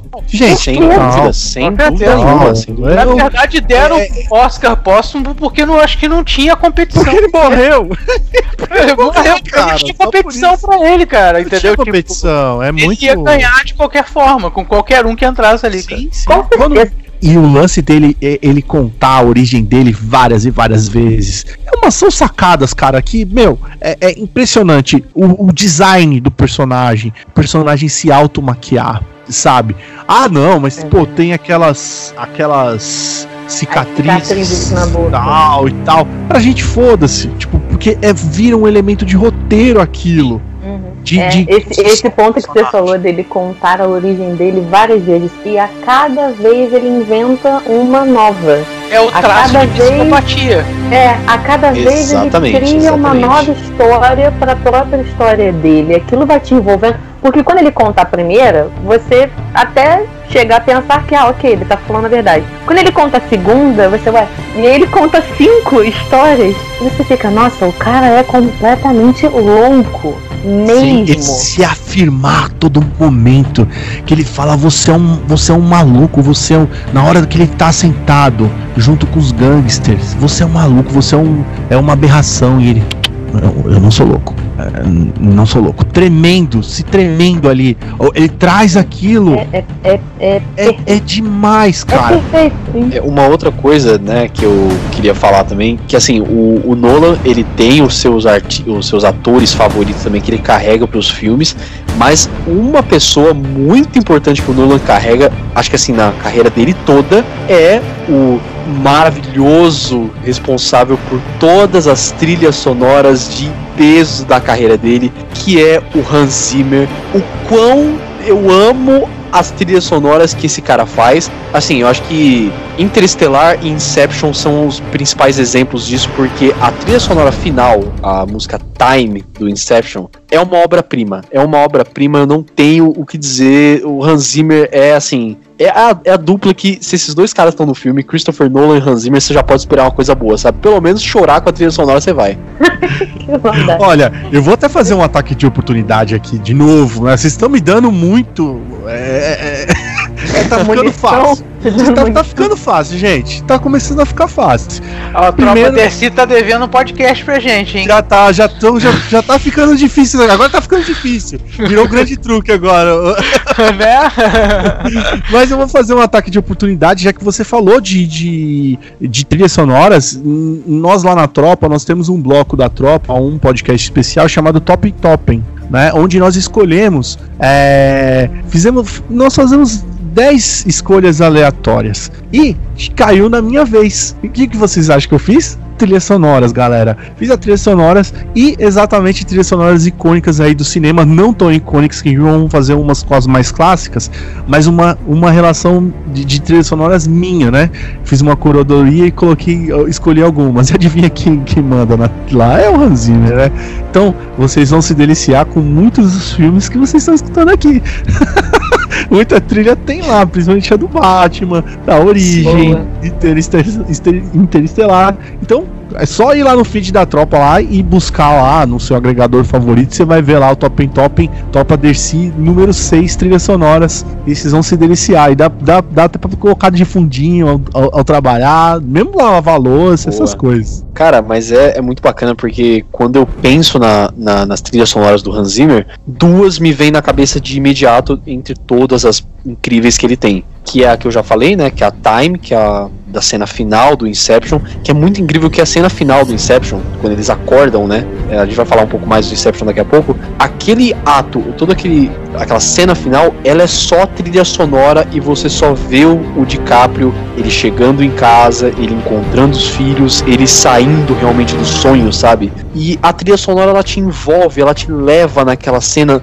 Não precisa de diálogo. Você não, não precisa, você tá entendendo tudo que tá acontecendo só com cena e música. É perfeito. E isso acontece a mesma coisa no Interestelar, que é aquela cena maravilhosa. Eu lembro até o nome da música, que é o No Time for Caution. Que é uhum. quando ele vai acoplar na, na nave. Que a, ela vai subindo, né? a nave tudo, e ela tá, é, ela tá girando né, em órbita, e o Cooper ele vai parar a nave. Essa cena, essa trilha sonora, ela dá uma tensão em você. Nossa, eu tô até arrepiado só de lembrar. ela dá uma tensão e ela cria a cena assim que tá no espaço, você não tem o som, tudo assim, e aquela trilha sonora ela cresce com o, a urgência da situação é, é incrível, incrível uh, o carinho que o Hans Zimmer ele tem quando ele vai fazer as obras dele e como encaixa, sabe? Os dois nomes, o Nolan e o Hans Zimmer, são projetos assim inesquecíveis, sabe? Sim, são monstros. Foi até bom você citar isso daí, o, o, porque esse filme ele tem uma coisa que me marca muito. É, o, o, o, Dark Knight. Além de tudo do filme, tem um lance da trilha sonora que é o final do filme. O filme, ele, ele, como a gente até falou no comecinho do podcast, que é esse filme é todo psicológico. Quem busca ação tá buscando o filme errado. é um filme psicológico, é um debate todo, é um filme do Coringa, tanto que são 98 minutos de cena só do Heath Ledger como Coringa, que absurdo se você for analisar, né? Vou dar 98 minutos de cena pro vilão. Ele tem mais tempo de cena do que o próprio protagonista, que é o Bale. Que, do que o Batman, exatamente. E o final do filme, que nós já não temos mais o Coringa. O Coringa já saiu de cena. A gente só tem o fruto do que foi do Coringa, né? Que é o Harvey Dent também, que a gente tem que citar, que é o segundo vilão do filme. Na verdade, esse filme tem três vilões, né? Porque o Cillian Murphy também ah, volta a aparecer como espantalho no começo do filme. Nós temos o Coringa, tem o Maroni também que aparece bastante no filme, tem bastante cenas no filme. E no final, que tem todo o embate do Harvey Dent com o Gordon, o filho, o Batman, e, e tem aquela aquela é, aquele não diálogo, mas aquele aquela oratória do, do, do, Gordon, né? Falando sobre ele ser um, um, um, como é que eu posso falar? É um um símbolo, né? Ele, ele aguenta, ele pode ser julgado. Ele falando pro filho, né? É. Ele pode, ele isso, ele é aquilo, porque ele é um cavaleiro, ele é o Dark Knight. E quando termina o Dark Knight, a trilha faz BAM e sobe, BAM Pam, e fica tudo preto, velho. Aquilo no cinema, eu assistindo assim. Te dá, velho, te dá uma sensação de angústia, cara. Tipo, tipo você, uou, caraca! Ah, eu acabei de assistir, tá ligado? É. Até hoje, assisti, reassistindo em casa, eu fico esperando o, o Gordon falar Dark Knight pra tomar aquela e a trilha, bum, subir. Essa trilha, ela, ela no filme, pra vocês verem, ela é uma trilha excelente. Até hoje eu escuto ela, indico ela, mas eu escuto ela assim no carro na estrada, eu ponho assim, deixo rolando, porque o, a, o tema tem 13 minutos, pra vocês terem uma noção. A música do, do, do, tema do, do, do Batman, 13 minutos. Vai. Mas o filme é tão poderoso que você nem liga pra trilha sonora se você for analisar. Verdade. É verdade. O filme tem uma intensidade sozinho, sabe? Então, claro, a, a, trilha sonora se torna muito marcante, mas é, é como se praticamente você não precisasse dela. É como tudo é tão Exatamente. intenso, tudo é tão ela, forte. Sei lá. Ela é... emerge tanto no filme que, sabe, eu não sei, é, é, é meio tá impossível separar, é, sabe? Esse, é. é, ela tá dentro, dentro, dentro do filme. Não tem jeito, cara. É uma coisa tá ligada com a outra, entendeu? Sim, é sim. tudo orgânico demais, funciona é, orgânico é isso, demais. Sim. E voltando no Nolan, só para colocar uma curiosidade aqui, é, o Nolan já já filmou muitas coisas, mas uma numa das entrevistas recentes, a gente não sabe do Tenant ainda, né? É, mas o Nolan afirmou que a cena favorita que ele filmou até hoje é o diálogo entre o Batman e o Coringa no interrogatório, que é uma coisa. Eu tenho isso enquadrado na minha parede. Perfeição, de novo. A única perfeição. palavra para isso é perfeição. É perfeita. Cara, essa é incrível. cena é incrível. E, e ela te dá uma agonia. Ela, ela te causa um, um, um. Ah, não sei. Ela te causa uma coisa. Uma coisa estranha.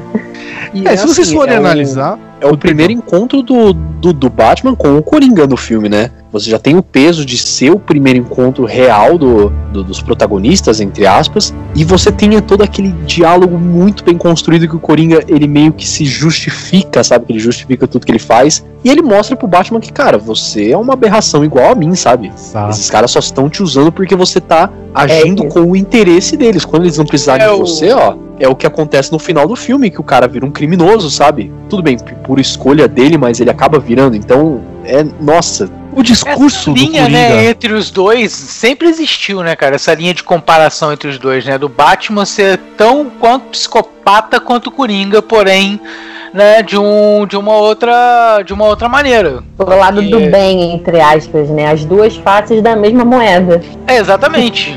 Um é, é obcecado Batman... por um, outro é obcecado por outro, mas na verdade uhum. os dois se complementam. Meu irmão, Sim. o Batman, ele é um personagem meio meio foda. Vamos, vamos, vamos botar ele na, na vida real. Tipo, você tá no meio da rua, tá sendo assaltado, aparece o super-homem.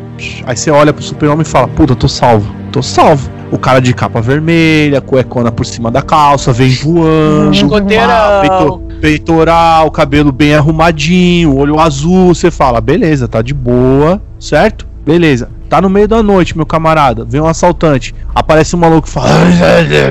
De preto no escuro. O que, que você vai fazer? Vai correr você ou o assaltante, meu camarada? Então. Então, bro. Quem é que fica parado admirando o Batman da noite ah, Tô salvo. Tô cagado aqui. Tô Não, cagado, tá... corri, fui. É verdade. Quem é que vai admirar a beleza do Batman no beco escuro, gente? Você tá entendendo? Não tem essa, sabe? Faz é, sentido. É, então, é e o, o, o, lance dos dois, quando ele fala isso, é o jogo da, da, dali do Coringa, né, meu? Ele tá, e aquele lance de falar, você me completa. É, tipo, eu não vou te matar, né? Você me completa. Hum. É, é muito foda isso, porque, tipo, é. no quadrinho demorou muito tempo, tá? Demorou o Alan Moore pegar o quadrinho na mão e entender que, tipo, o Batman, o, o relacionamento. É, é antítese, né, cara? É, é, um... uma, é uma parada assim, que tipo. É aquilo que, que, o, que o Heath Ledger fala. Eu sou um cachorro correndo atrás do carro. Quando eu chego no carro, não sei o que fazer. Mentira, ele sabe tudo. Ele planejou tudo. Tava tudo arquitetado, tava tudo na mão dele. Ele só tava mentindo ele só tava querendo corromper a cabeça da, da pessoa. Mas ao mesmo tempo, ele acredita também que seja o cachorro correndo atrás da roda. E depois, quando ele chega perto da roda, ele não sabe o que fazer. Eu só quero correr atrás da roda, só quero botar fogo na parada. E é o que o Alfred fala para ele no mesmo discurso, num diálogos, mano, são diálogos assim impressionantes, cara, impressionantes o que o Nolan constrói. E, e, e eu não sei, é, é, o background que vocês têm de quadrinho e tudo mais, mas tem diálogos tirados diretamente do quadrinho, inteiros ali, falas inteiras, inteirinhas, assim, é, é copiado, é um print, tanto do, do Beginnings quanto, quanto do, do no Dark Knight. No Rises, aí é outro sistema, é um filme mais Nolan do que baseado em algumas outras coisas. Mas nesse filme são, sabe, tem tudo ali. É, é, ele é muito piada mortal, quadrinho do, do, do Alan Moore e, e, e do Boland que os dois é, é, é, é, um dia ruim. Ele só precisava de um dia ruim para fazer o que o, que o, o, Harvey Dent virar o que o Harvey Dent virou. E põe ruim nisso, né? Porque ele matou a mulher dele e queimou metade da cabeça do cara. Porra, é um dia péssimo isso daí, né? Vamos, vamos levar é, em consideração. Ou seja, é, é, é um filme irretocável, tá? É uma obra-prima do cinema que vai ser lembrada pro resto do, do, da humanidade. E digo mais, talvez seja o melhor filme de quadrinho de todos os tempos já feitos, até hoje. Desculpa, eu sei que Guerra Infinita e, e, e, Endgame tá no coração de todo mundo, tá no coração, no peito, tatuado na pele e tal, mas mas Dark Knight. É sem outro Dark nível, Knight, cara. É outro, outro nível. É, é outro nível, cara. É questão de obra-prima. O Nolan levou o filme de herói para um outro nível, um outro patamar que a gente não conhecia que era possível. Bom, eu vou só. É... Só, só para finalizar aqui o Dark Knight, eu falo que é o meu filme preferido do Nolan. Ponto. então, vamos puxar para. Eu diria que eu acredito. Não, é o meu filme preferido do Nolan. A Origem. Eu tenho que admitir. Eu sou apaixonada nesse filme. Esse filme. Cara. É, esse filme é muito bom. Ele é o verdadeiro quebra-cabeças. Então. ah, eu entendo muito bem. Porque assim, realmente, acho que o, a, o Cavaleiro das Trevas está muito no, no, no, coração, no emocional de todo mundo. Eu gosto muito desse filme, mas especialmente por causa do Coringa. Eu admito. É muito por causa da construção dele. A origem, eu tenho que admitir, eu amo o filme por inteiro. Eu gosto desse filme por inteiro, pela obra pelo, e pela pela temática completamente fora do eixo que ela traz, que, que o filme traz, porque é, é uma coisa que até onde eu assisti, de tudo que eu assisti, nunca foi trabalhada, muito menos trabalhada dessa forma. Ele pega uma questão praticamente psicológica também, que é bem comum já na obra dele, como a gente falou, que é a questão de você é, extrair uma ideia ou plantar uma ideia numa pessoa e ele leva isso para um nível um, prático, para um nível físico, para um nível existencial da coisa. Para quatro níveis. É, para quatro níveis. Exatamente. e é muito surreal, gente, a construção é, desse assunto, porque você, você tá realmente ali falando de uma coisa que nunca foi falada, e meio que não existe, sabe? Eu não sei explicar. Eu não sei explicar, mas eu amo esse filme. É incrível, talvez porque eu gosto Cara, muito eu de sou... psicologia. É, na verdade, você não pode dizer que não existe, né? Engraçadinho. Pode dizer, é. Ué, Cara, eu sou. não existe eu porque eu tava sonhando. Isso aqui é um sonho coletivo e eu não é, né? E eu Olha, sou meio suspeito para falar porque eu confesso que A Origem é meu filme favorito do Nolan também. Eu, eu assim, já vou deixar meio, meio uma polêmica aqui, porque eu não gosto da tradução do nome desse filme. Eu acho Inception um nome muito mais foda, sabe? Inception. Então eu sempre vou falar Inception quando eu for, for falar desse filme. Tá bom, é... que a gente fala inserção pra você se sentir melhor? Eu acho que a tradução seria até melhor, viu? é. Mas, Mas, você sabe que ia virar piada em 5 minutos aqui no Brasil, ah, né? É, é, pois é, brasileiro é foda mesmo, né? É, é outro nível. Né? Brasileiro é, é outro nível. É outro nível. Literalmente. Então, assim, que eu lembro que o Inception foi um dos primeiros filmes que eu vi do Nolan. Então, eu acho que não só teve o impacto de que o filme é incrível realmente, mas teve o impacto de que eu tava vendo aquela obra-prima como se fosse um dos primeiros uma das primeiras obras do Nolan para mim, sabe? Então eu, eu sofri aquele impacto, eu sofri aquela aquele aquela experiência, sabe, que é você assistir esse filme. Eu lembro de ficar com o queixo caído na cena da, da luta do corredor, que o, capo, que o carro tá capotando e o Joseph Gordon-Levitt tá lutando com os caras no corredor em movimento e cara, é incrível e você e é termina o filme prático, hein, efeito prático, tudo efeito prático, é maravilhoso isso. E você termina o filme, como eu já falei, com aquela trilha sonora incrível do Hans Zimmer, com aquele aquele peãozinho que dá aquela bambeada assim para cair, cara corta o filme no meio. Nossa senhora. As várias camadas do filme, né? É. Com certeza Inception é o filme de mais camadas que existe na face da Terra. É, mas eu tenho, eu tenho uma mágica do Nolan aqui que eu, eu vou colocar aí um pouquinho mais pra frente no discurso só pra deixar o saborzinho gostoso. Mas vamos falar um pouco do Nolan e afinal o podcast é sobre o Nolan, né? o Nolan demorou 10 anos para escrever Inception. Então, vocês verem como o grau de, de, de dificuldade que foi pra esse filme. 10 anos para escrever um, o roteiro do filme. É muito tempo. E aí, para ele colocar em ação. É, é muito bacana se, se terem colocado. É, é meu filme preferido e tal. Assim, eu. Eu tenho, eu tenho Dark Knight como meu preferido por, por N motivos e principalmente mais motivos afetivos e motivos. É, como eu posso falar? Motivos de, de crescimento meu que ele mistura duas obras que eu gosto muito, que é o quadrinho e o cinema. Uh, então por isso é, é, é, num todo, mas como filme, como estrutura, a grande, o grande filme mesmo, é essa é a grande sacada, é o crescimento do Nolan. A gente vem falando sobre o Nolan desde lá de, de Amnésia. Aqui a gente vê um cara que que ele realmente ele é o, o grande diretor de Hollywood. Ele está nesse panteão de grandes diretores.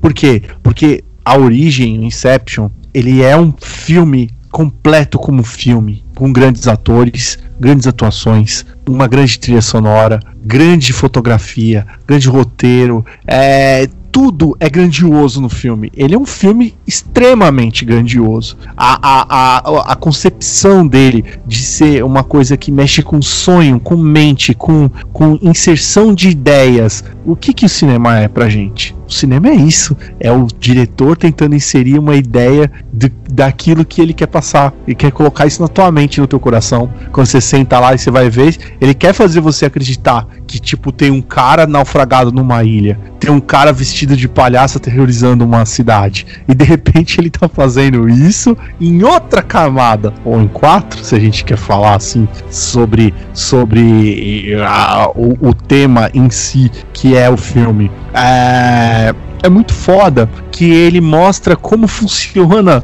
um filme, né? Precisa de um roteirista, precisa de um cara que faz o cenário, precisa de um cara que faz o vilão, que faz o, o, o, o mocinho. Na, na, no plano deles, um tem que ser o, o cara que, ó, oh, eu sou o James Bond aqui, você me segue. E aí tem os outros que fazem o vilão, tem os outros que vão fazer os companions. Toda, toda essa parada, cara, do filme, que para mim ele é muito grandioso e pra galera que tá escutando a gente, sinceramente falando, tá, é até meio que chato falar sobre o filme, galera. Sabe por quê? Porque o mais gostoso é assistir. Esse é o desafio que, que talvez a gente tenha que trazer assim. É, é, é até difícil falar do filme, cara. É, é Porque, é tipo assim, você falar do filme, você corta toda, toda a graça dele, entendeu? Tem filme que com spoiler você até vê, ah, pô, dá, dá pra ver. Mas se você falar de Inception, você entrega o filme inteiro. Sim, é, sim. Mas, mas o lance é que é difícil dar spoiler efetivamente sobre Inception.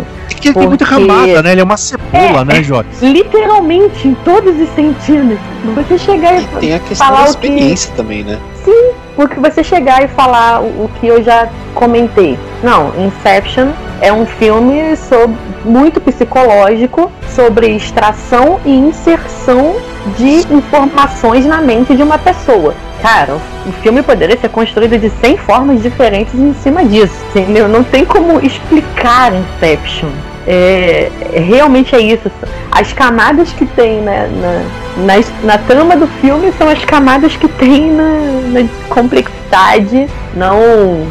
Eu acho que talvez esse filme realmente seja o filme difícil do Nolan. Ah, então, Porque o, que, aí... o que deixa ele grande, Joyce, é, é, é, é a sincronia. A gente tá falando de camadas e tudo mais, ele sincronizar tudo isso. Ele fazer um chute que gera outro chute, que gera outra coisa, a, o, o não só o visual, mas como também a música, entende? A música, Sim. o gesto, o, o, o jeito que o ator tá se expressando, tudo sincronizado e às vezes a gente tá falando que eles estão em outro nível e aquele nível vai dando chute e os níveis vão, é. vão, vão se alinhando.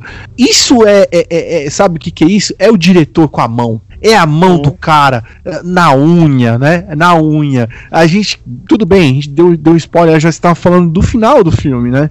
É, de, do peão, do isso, do aquilo. Poxa, eu volto a falar do lance da mágica. O Nolan tá explicando pra gente. Porra, o, o, o, o, DiCaprio, ele vai lá para baixo porque o japonês tá lá. E se uhum. ele voltou, o japonês voltou também. Então, tipo, eles não estão no sonho. Você entende o que eu tô falando? Eles não estão mais no sonho. Porque o japonês voltou. Se não tivesse o elemento do, do Ken Watanabe voltar, se esse, por exemplo, se esse personagem ele morre no limbo, aí sim o filme fica suspenso.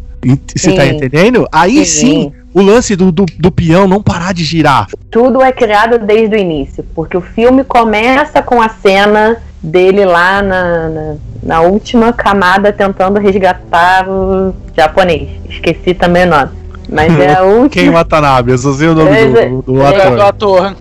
É ele lá. E chega no final, você, você retoma a situação de como eles chegaram também até ali. Tudo é conectado, mas eu, eu digo que é a questão do. Talvez esse seja o efetivo filme difícil do Nolan, porque acho que, como nós batemos nessa tecla aqui várias vezes, é o filme com mais camadas em todos os sentidos. É o filme com mais profundidade e é e talvez por ele trazer esse elemento da, da ficção científica enfim, é, ele traga esse, essa camada a mais, esse, essa coisa do, do fantástico a mais. E, e, é por isso que eu disse lá no início que os filmes do Nolan é, são o, o, irreal, só que não. Porque é. eu não diria que o Inception é tão irreal assim, que ele é tão absurdo assim né? Como eu comentei agora há pouco, você extrair ou colocar uma, uma informação ou uma ideia na cabeça de uma pessoa não é impossível. Hipnose existe, gente. É, você consegue é um fazer isso até numa conversa. Você consegue fazer. Sim. Sim, desde que você saiba usar como eles Exatamente. As os gatilhos corretas, necessários para ativar aquilo. Incrível, como eu disse, definitivamente o meu preferido. E acho que esse elemento de ficção que você falou, que evoluiu, a gente já puxa pro Interestelar, como você já, já deu esse toque. Que ele evoluiu, subiu na escala da ficção. Não Sim. é como você falou, não é a evolução como diretor, não é a evolução como roteirista. É um degrau a mais na ficção, na, na construção da ficção, né? Na verdade.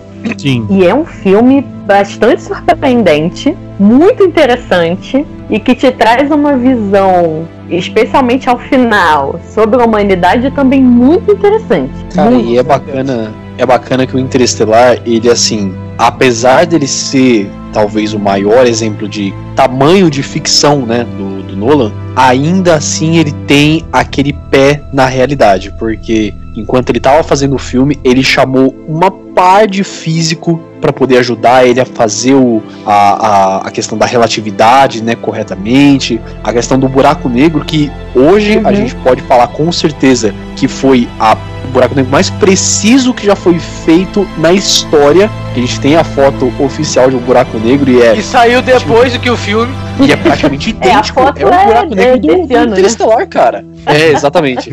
E é o buraco Como diz o pessoal lá, foi, eu acho, eu acho que, que é mentira isso daí. Não acredito, não, hein? Não, eu acho que o Nolan fez exatamente o que o filme diz. Ele já avançou foi lá na frente, viu tudo que aconteceu, viu depois como que era fez, é. Eu acho que foi isso. E assim, cara, é, você pega toda essa questão complicada que é de física quântica, a teoria da relatividade, você traz para um filme que é, assim, quase que, sabe, 70% ficção científica, e é bacana, cara, porque o filme ele pega toda essa questão da, da física quântica, da, telo, da teoria da relatividade, ele traz pra obra e por mais assim, é, complicado que você, de você entender em algumas partes, fica simples. Você entende o que o cara quer passar, sabe? Sim, total. É, é, é uma curiosidade sobre Interstellar. É, ele é o filme mais criticado do, do, do, do Nolan. Até, até agora, nós só temos, é, assim, até o, o, o, o, Dark Knight Rise, que a gente até deixou ele um pouquinho de lado, porque é tão grande, né? O outro é tão gigante. Mas só fazendo uma pequena vírgula pro, pro Dark Knight Rise, que ele é um filme de complemento. Ele é um filme, assim, ele isolado, ele não é um, um nossa, um puta filmão, tem uma porrada de falha. É, puta, Marion Curiati morrendo até hoje me, me deixa assim ah, talha algum morrendo naquele é caminhão, de, uma coisa é de, de. Nossa. Fala assim, como é que o Nolan deixou passar essa porra? Ou será que ele queria desse jeito? A Marion Curiati acabou de ganhar um Oscar, como é que ela faz um bagulho desse? Sabe? É uma coisa que tira você um pouco do filme. Que é, é, é um filme, até então, do Nolan, que eu não tinha, mas a galera não bateu tanto nele, porque era um filme do Batman, tá ligado? O cara tinha acabado de morrer e tava todo mundo querendo saber o que ia acontecer e tal. E ele tem um fechamento muito bacana, tá ligado? Ligado? Porque ele consegue fechar a trilogia. Ele é um filme de final de trilogia, né? É, seria o inverso, né? Seria que eles tinham que ter trocado o filme do Coringa ser o último e o Rise ser do meio, né? Geralmente é mais ou menos isso que aconteceu com o Senhor dos Anéis, por exemplo, né? Teve o primeiro foda, aí o segundo eu acho foda pra caralho, mas todo mundo fala, e o terceiro, meu Deus, vamos dar Oscar, pelo amor de Deus, tá ligado? Poderia ter acontecido isso com o Nolan também, se ele tivesse invertido o grau da, da história com o Batman, eu tô falando. E a gente pulando pro Interestelar, eu lembro muito bem que eu, na época, a gente tá falando em 2014, né, galera? Eu, eu, eu tinha outro podcast, o, o, o finado Multiverso Cast.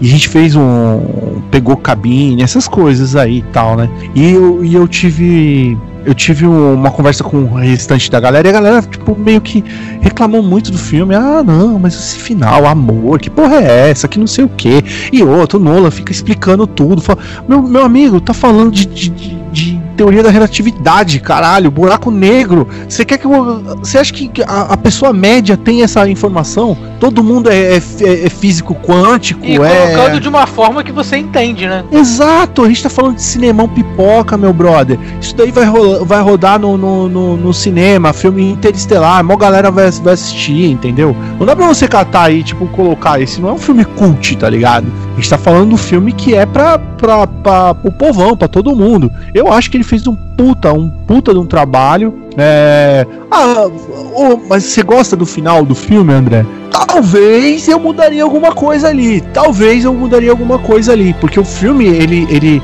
ele tem muito. É um pé no chão do caralho vai, sabe? Aí eles explicarem que os humanos evoluíram e eles mandaram a mensagem. Pode ser plausível também. A gente não sabe evolução, tecnologia.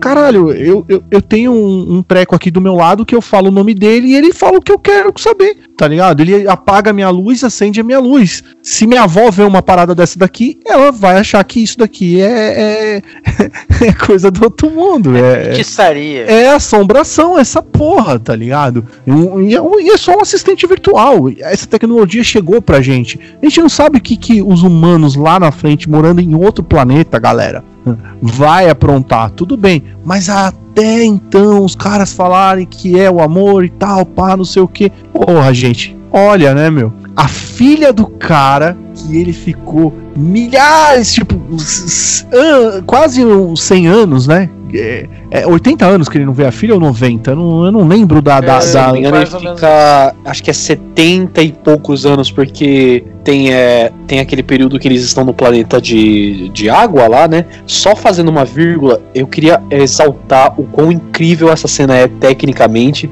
porque eu vi em um Twitter, inclusive, uh, acho que é Movie Easter Eggs, que nessa cena quando eles entram, é, é, cada hora naquele planeta são cinco anos na Terra. Uhum. Então eles têm que ser rápidos tudo ali. E a partir do momento que eles entram no planeta, começa a fazer um toquezinho. Cada clique na trilha sonora é um dia que se passa na Terra.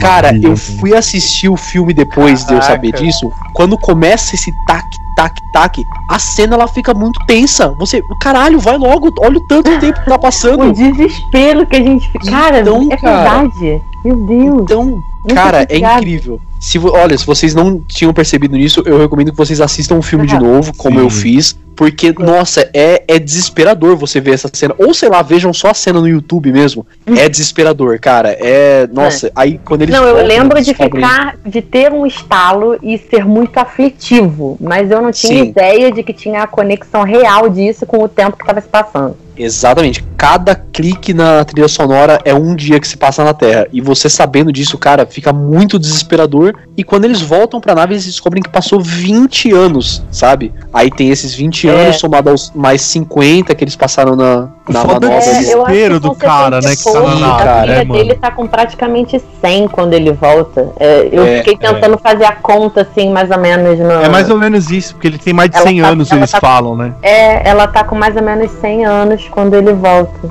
Sabe o que me marcou muito desse filme? Eu comecei o meu discurso desse filme falando da, da, crítica da galera, porque isso, porque aquilo, o outro nego falou muito do amor e tal. Esse filme saiu no mesmo ano que minha filha nasceu. e aí, quando eu fui gravar o podcast, eu fui reassistir o filme em casa, né? É, tinha assistido no cinema e fui reassistir em casa. E eu fiz a cagada de assistir o filme com a neném no meu colo. eu cometi essa falha. Já ri, já entendi.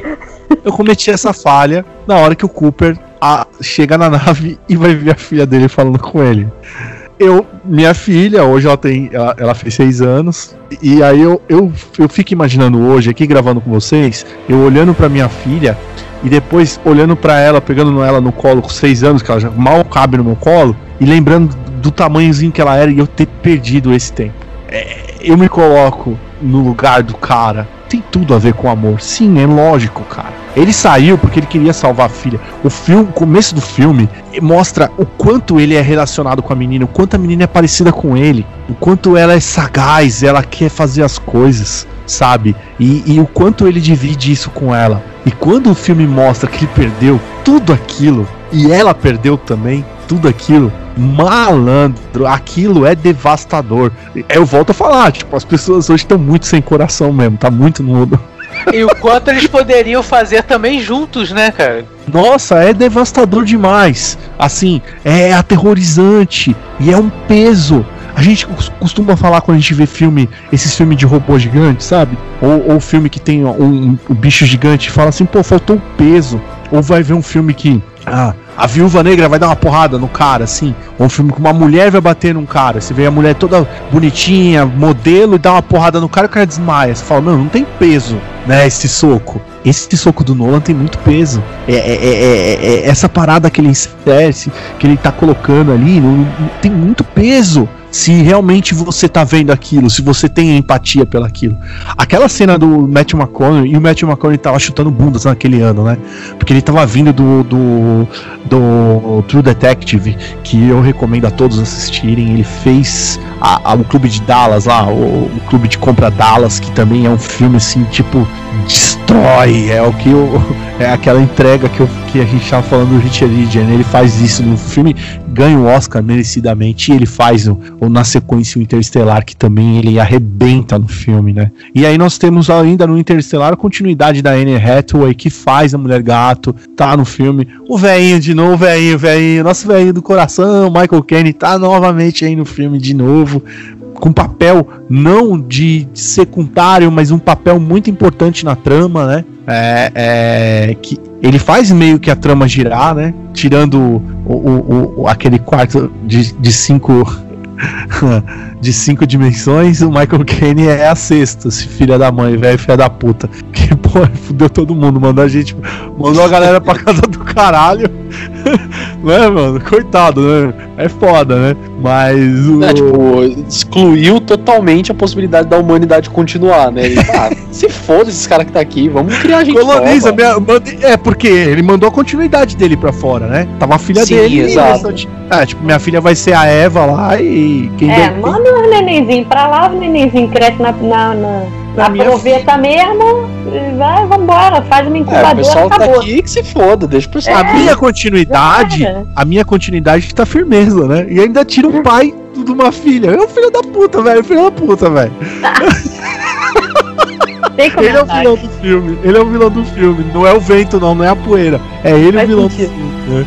E outra, é, outra coisa que eu coloco também é um filme atemporal pra caralho, né? Porque se você for analisar, tipo, o jeito que ele. que aonde ele tá, o Nolan é, é, é, é, ele escolhe jogar o negócio pro interior, pro milharal, pra uma comunidade rural, que assim você quebra, né? É, é, rural rimou até com Bacurau, que tem também faz o mesmo esquema também, né? Pra ficar meio temporal a parada. Mas ele joga pro interior pra exatamente você não ter a quebra de, tipo, de ver a tecnologia das cidades, de ver como evoluiu, de, de aquilo outro, e começar a criar uma teoria. Porra, mas era só os caras fazerem isso, isso e isso. Uhum. Não era só ter fazido. Não, a gente não tá vendo o resto do mundo, a gente tá vendo aquele pedaço ali, tá ligado? E depois ele vira pra gente e fala assim: olha como é que o mundo tá fodido. A NASA fica num, num terreno baldio. Um celeiro, quase, basicamente.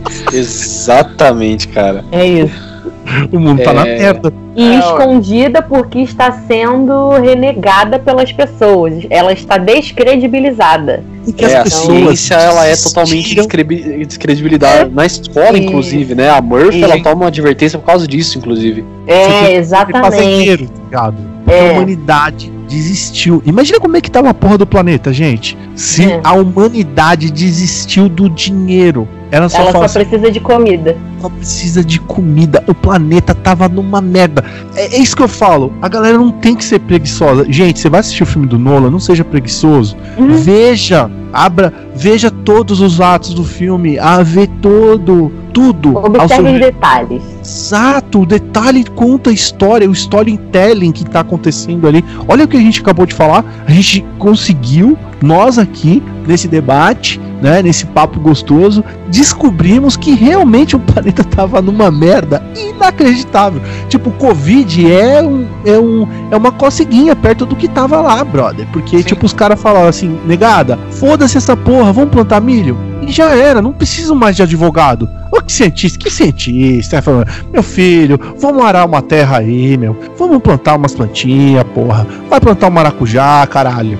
Foda-se fazer direito, tá ligado? Eles só precisam, essencialmente, se você observar o filme, eles só precisam de fazendeiros, médico, que nem precisa ser uma coisa absurda, né? Eles não querem um, um, cirurgião especializado no osso do dedo do pé. Isso existe. Mas eles querem um médico. Bom, um é, fazendeiro, médico, um, pessoas que mexam com máquinas em geral, então é, mecânicos, basicamente, né? O básico do básico. E é a indústria de carro, porque a indústria mecânica, porque eles precisam de carro e de máquina para plantação. Acabou, eles não precisam de mais nada. Ah, tem professor exato. ainda, porque ainda tem escola. Tem professor. É, exato. É, o professor só tá ali pra orientar, pra, pra tipo, opa, peraí, você tá muito inteligente, hein? Vamos, é, vamos tá manda pra casa. Nossa, isso, cara, isso, isso é, deve ter um... três, três matérias na escola também, né? Agricultura, mecânica e biologia. Pronto, acabou.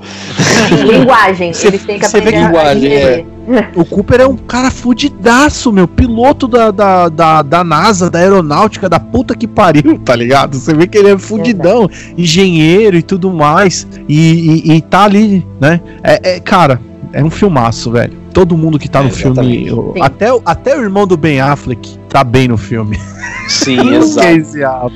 Bom, só pra gente ir finalizando, vamos falar sobre o último filme, né? O mais recente lançado dele, falar um pouquinho. O que é o Dunkirk. Eu acho que o Dunkirk a gente não vai nem falar tanto porque ele é um filme assim, redondo, né? Ele é o filme mais pé no chão porque ele é baseado em fatos, coisas que aconteceram realmente, né? E assim, uma coisa que eu queria ressaltar uma das coisas que, a gente, que eu queria comentar é como que o filme ele é dividido, porque ele é dividido em, em três histórias separadas. Né? Você acompanha o, o veinho com o moleque lá indo ajudar os soldados, né, com os né? barcos exatamente, exato. Você acompanha o Tom Hardy e o parceiro dele lá na, como suporte aéreo, e você acompanha o pessoal da praia, efetivamente. Sim. Três histórias que contam suas histórias separadas. Até aí, beleza, né? É. Aí durante o filme você vai vendo, não, peraí, mas parece que isso aqui que aconteceu com os pescadores é uma coisa que eu vi lá de cima, né? Era no, com o Tom Hardy, como assim tal, não sei o quê. E as histórias lá pro final do filme elas se juntam de uma forma tão harmoniosa, sabe? Que você só percebe na hora esse. Caralho, de novo, esse diretor é um gênio. É, eu acho que eu, eu branquei até esses dias com o Luan que é o filme menos Nolan do Nolan. Excelente, é, boa, exato. boa. Entende? Eu, eu falei, cara, é o filme menos Nolan do Nolan, porque tem essa questão dele ter puxado um fato histórico é, e construído esse filme de guerra, mas tem esse toque Nolan das três linhas temporais, dos três. É, nem vou dizer que são só três personagens, né? Mas das três linhas temporais que vão fazendo as pequenas conexões até se juntar totalmente no final. Esse é o toque Nolan do filme. Porque Sim. até então, vamos dizer, né, bem superficialmente, ele poderia ter sido construído por um outro diretor em questão de contar um fato do período da Segunda Guerra. Mas ele tem esse toque dele, que é essa conexão, a sutileza e depois, vamos dizer assim, o óbvio no final. Poxa, realmente, estava tudo acontecendo ao mesmo tempo. Sim.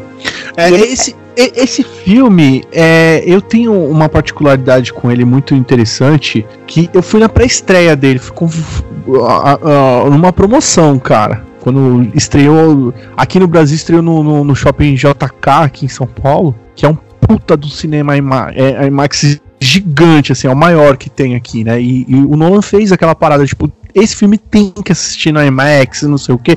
Ele começou com Dark Knight e aí ele ficou martelando, mas aí ele fez tudo por causa do, da questão sonora, porque esse filme é o ápice sonoro do Nolan, né? Vamos falar a verdade, assim. Ó, o, os efeitos sonoros desse filme é um desbunde. É, é, uma, é, é, uma coisa assim fora do comum. E aí. E se a... a gente não conseguir entender o. Se a gente não conseguir entender o Tom Hardy com a máscara de Bane, ele com a máscara de piloto ainda, puta merda, cara. Exato. Você precisa de legenda só pro Tom Hardy no filme, cara. Exatamente, cara. E eu, uma parada que foi, assim, muito interessante, que eu nunca tinha ido num IMAX, num IMAX desse tamanho, assim, dessa magnitude, né? Aí chegamos lá, né, pipoca, refrigerante, tudo na faixa, brother. Eu falei, porra, eu tô me sentindo aqui o, o jornalista, né? e na verdade eu nem fui pra esse, esse negócio. Foi, minha esposa ganhou uma, uma, promoção do Jovem Nerd. Olha aí que coisa maluca. Pelo Instagram. Eita, nós. É, cara, olha, quem diria que eu ia citar toda o Jovem vida, Nerd aqui? Tem toda a vida de podcast começa com o Jovem Nerd. Nossa Exato, mano. E aí nós fomos, assistimos o filme. E a primeira vez que eu saio do cinema não impactado com o filme do Nolan isso é uma coisa que tipo, me marcou assim. Eu sou um mega, hiper fã do Nolan. Tirando é, é, Insônia, eu assisti Insônia e o, o Amnésia, o restante dos filmes assisti todos nos cinemas. Todos. Sem exceção. Até o Dunkirk. E o Dunkirk eu saí assim, sabe, com, com aquele. Ah, tipo, porra, o filme é bom, o filme é foda, mas não é aquele impacto que eu tive em Interstellar ou no, no, no Inception. Quando eu assisti, sem querer, eu fui assistir Dunkirk. E o filme dá uma crescida de um jeito, gente. Olha, ele praticamente ele é um documentário. Ele complementa o documentário da Segunda Guerra Mundial. Pra puta que pariu. O Nolan foi a fundo, tudo é muito bem feito no filme. O filme cresceu demais para mim, assim, nível histórico, a história que ele tá contando dos pescadores, de fato, aqueles pescadores fizeram tudo aquela merda para ajudar o pessoal. Se não fosse aquele povo lá, ia morrer soldado pra cacete. Aquele retorno da galera que tava ali voltar pra Inglaterra foi essencial. Se a galera tivesse feito isso, a Inglaterra tinha perdido, Hitler tinha invadido, tinha, tinha tomado tudo. Então, é, é, é tudo muito bem bem colocado. Aqueles caças, aquela esquadrilha que é do Tom Hardy, é, é de fato foi uma, uma esquadrilha que detonou mesmo a galera do, do, do também o pessoal do Hitler. Eles não conseguiam é, tomar a Inglaterra por causa da esquadra da, da Inglaterra que era muito boa, né? A marinha da Inglaterra até hoje ela é muito boa, assim, né? O pessoal é uma referência, né? Mundial. É claro que mudou muita coisa e tal, mas ele é uma referência desde aquela época lá, né? E o, o, o ele faz ele dá uma levantada. Então, eu acho que é um filme para você reassistir, mas ele é mais um filme de complemento. Concordo com a Joyce, eu acho que não é um é o filme menos Nolan que a gente falou até agora, mas não deixa de ser um baita de um filme. Não, o filme é excelente, mas é, é, é só esse ponto. É o menos Nolan do Nolan. Porque o toque dele no filme É, é o cruzamento das histórias que estão sendo contadas. Com Sincronia, né? Isso. E com essa outra característica dele que você acabou de falar, que é a profundidade. Uhum. Ele conta, ele detalha, né? O que não deixa o filme pesado de qualquer forma. Eu assisti o gente, eu assisti o filme. Eu peguei esse filme realmente para assistir é, ontem, gente, ontem de ontem de noite. Só que eu me enrolei com tanta coisa, assisti ele de madrugada praticamente. Eu não consegui parar de assistir o filme. Eu não pisquei. Uma da manhã. E eu, gente, que loucura, que filme denso. E é. que filme que te prende de qualquer forma. É isso, é um filme muito bom. Exato. Muito bom. É, não é o mais Nolan do Nolan. Ele tem o toque do Nolan, é muito bom, não é o filme que nenhum de nós vai achar que é o filme de excelência dele. É, faltou é uma história, faltou ali um, uma motivação, faltou. Ele, ele coloca lá, é uma, é, como é que é o nome desse menino? Não sei o que lá, Styles, lá, que era de uma banda, não sei o que, One, One, One não sei é, o que lá. Ah, Harry Styles. Harry Styles. Ele, ele, ele aposta muito nesse, nesse rapaz aí, só que você não tem um plano de fundo, você não tem, tipo, uma namorada esperando ele, uma família, você não tem nada. O, o personagem do Tom Hardy também, ele só tá ali, praticamente ele é um, um figurante. figurante com, com cachê foda, né? Aí a continuidade de um outro ator que fez três filmes com Nolan, no caso. Mas, sabe, você não tem nada muito que te apegue, assim, sabe? Que você torça, assim, pelo. Você, você só fica denso pela situação em si. Ah, os alemães, isso aqui. Você não tem um é grande que você antagonista. não tem o emocional é, Mas eu, eu acredito, acho que você colocando isso dessa forma, eu penso o seguinte: normalmente, é, filmes de guerra, mesmo quando são baseados em fatos, eles tentam trazer um emocional disso, uma família esperando alguma coisa, um pano de fundo. Que normalmente é a parte inventada. Assim, muito, muito frequentemente. Muito frequentemente. É, porque é baseado em fatos, a não ser que seja realmente para é, uma cinebiografia, para contar uhum. de uma pessoa específica. Mas os filmes de guerra normalmente têm um, um pano de fundo emocional que é criado. Eu não sei por que, não vamos especular, mas talvez ele não tenha querido criar isso nesse filme. É. é um filme mais frio. É um filme que te leva através do que estava acontecendo, não do pano de fundo ou do que estaria acontecendo fora dali. Ele quis te mostrar só, o, só a situação crua. É, assim, sabe? tudo bem, a gente coloca a genialidade na hora que ele faz a sincronia e, e, e junta todos os fatos e faz você ter aquela memória é, rápida no filme, tipo, ah, eu vi essa cena só que de outro ângulo, não sei o que, não sei o que lá. Uhum. Mas o que eu quero dizer é assim, por exemplo, ele é um filme baseado em um fato real, mas o, o 1917 também é, e, e você tem essa. É, é, é, é o, a, a família do, do, do menino não aparece do menino que vai cumprir a missão. Não aparece, mas tem um senso de urgência naquele, naquele soldado, você tá entendendo o que eu tô falando? Você se torce para que ele complete aquela missão, você sente cada ferida dele, cada, cada angústia dele. E esse lance de você ficar trocando toda hora, você acaba não tendo afeição por ninguém, entendeu? Você não acaba não tendo, tipo, aquele senso de urgência para ninguém. Só é, fica só uma coisa muito bagunçada, você tá entendendo? A única angústia que eu tenho na hora é é, é quando os meninos estão dentro daquele barco e os caras estão atirando. e estão fazendo buraco dentro do barco, tá, sabe? Essa hora é bem embaçada. E, e, e, e, quando o navio tá afundando também, aquilo é muito assim, tipo, caralho, como é que os caras vão sair daí, né? Tipo, tá afundando, tá fudendo tudo e eles precisam sair de dentro do navio e tal. Então, essas, essas cenas são, são, são um pouco chocantes e um pouco tensas, mas é muito pouco pra um filme de, da, daquela magnitude, né?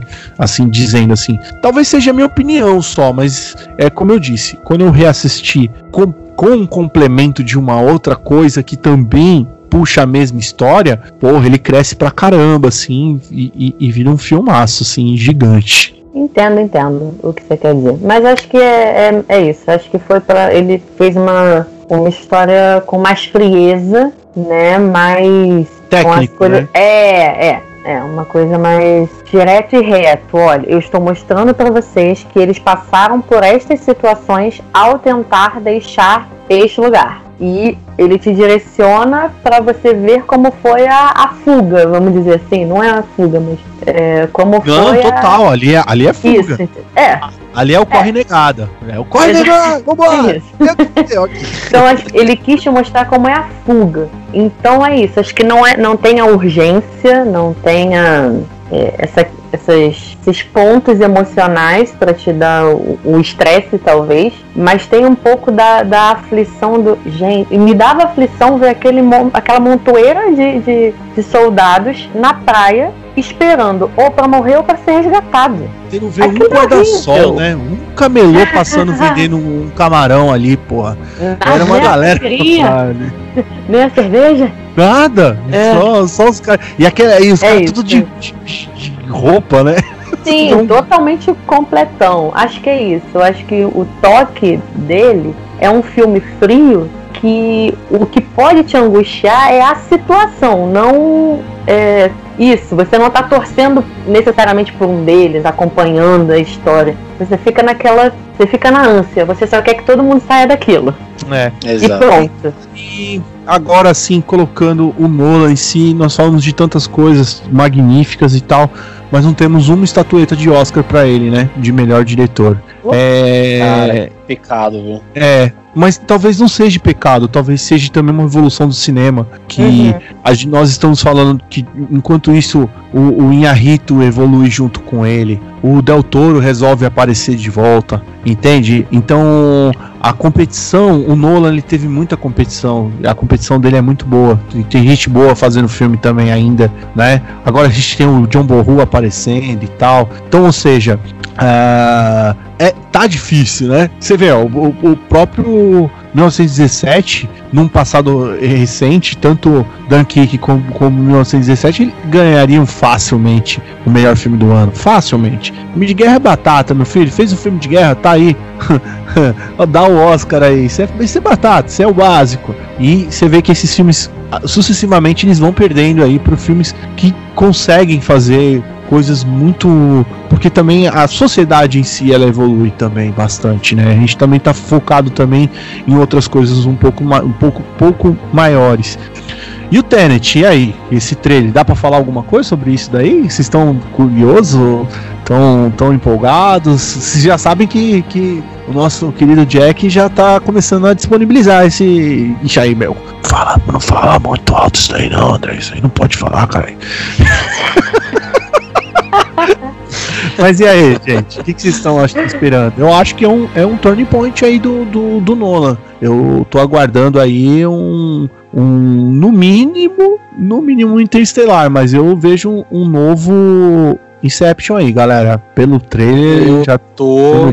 Cara, eu tô acho que na mesma. Assim, o trailer, ele obviamente não te explica absolutamente nada, como é básico do Nolan, né? Curso básico mesmo do Nolan. E assim, eu acho muito bacana essa questão da que não, não é viagem no tempo, é reversão do tempo que eles deixam claro, né? Então, assim, tem muito potencial, que nem eu falei, é filme do Nolan é evento. Esse ano tem um filme do Nolan. Eu, né, tudo bem que tá todo toda a situação que a gente está hoje, hoje, né? Mas se der, tá acabando, pretendo ver esse filme no cinema. Tá acabando, é, tá acabando. Pretendo ver esse filme no, no cinema, por favor. Se Deus quiser, eu consigo ver. E eu tô esperando, eu tô esperando o Inception. Eu, eu vou com a, com a expectativa alta porque é um filme do Nolan, né? Fazer o quê? É, cara, eu tô assim, ó. Ah! Tô maluco, tô jogando dinheiro na tela, brother. Vem, só vem, eu falei. Mas brincando, voltando a falar, eu assisti pra, pra comentar aqui com vocês, por isso que eu fiz a pergunta, né? Pra saber o que vocês estão achando. Afinal, a gente tá falando de Nolan, né? Eu gostei pra caramba, achei muito inventivo. É, é o Nolan resgatando o, o, o, o, o a origem voltando para aquele filme de, de ficção científica, mas não, não tão linear, né? A gente tá falando de tipo. Porque quando a gente fala de um filme igual Interestelar, é um filme que você já sabe que ele vai acabar no espaço. É notório, né? Então estamos construindo foguete vamos subir pro espaço, né? Isso é fato. Vai acontecer essa parada. E o Inception, você falou, what the fuck? O que vai acontecer, caralho? Esses caras vão entrar na orelha de alguém? Sair pela bunda? O que, que tá acontecendo aqui? Né?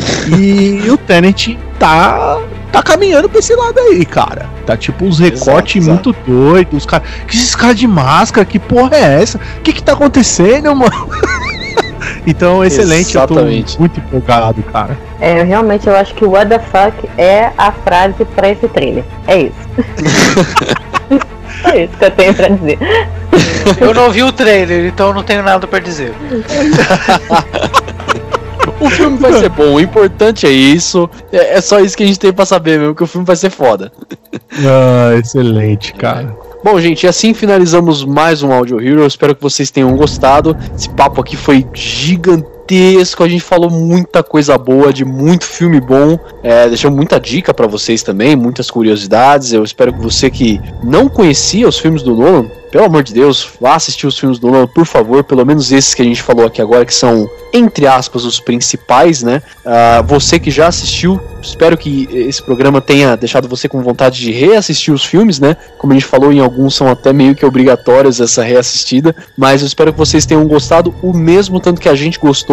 Queria agradecer muito a presença de todos, principalmente do André, nosso convidado. Queria deixar aqui o espacinho para você fazer sua despedida e tal, então o palco é seu. Ô, oh, cara, muito obrigado. Obrigado a vocês aí pelo convite. Foi, pô, foi muito bacana. Falar de Nolan sempre é bom para mim aí. É, é uma parada, eu sou ouvinte de vocês também. E além do conteúdo do podcast, o Hero News é uma parada assim. E primeiramente agradecer aí o convite, né? Não é a primeira vez que a tropa vem aqui invadir a praia de vocês, né? já tô sabendo que houve, houve outros penetras aqui. Então é uma honra estar aqui com vocês.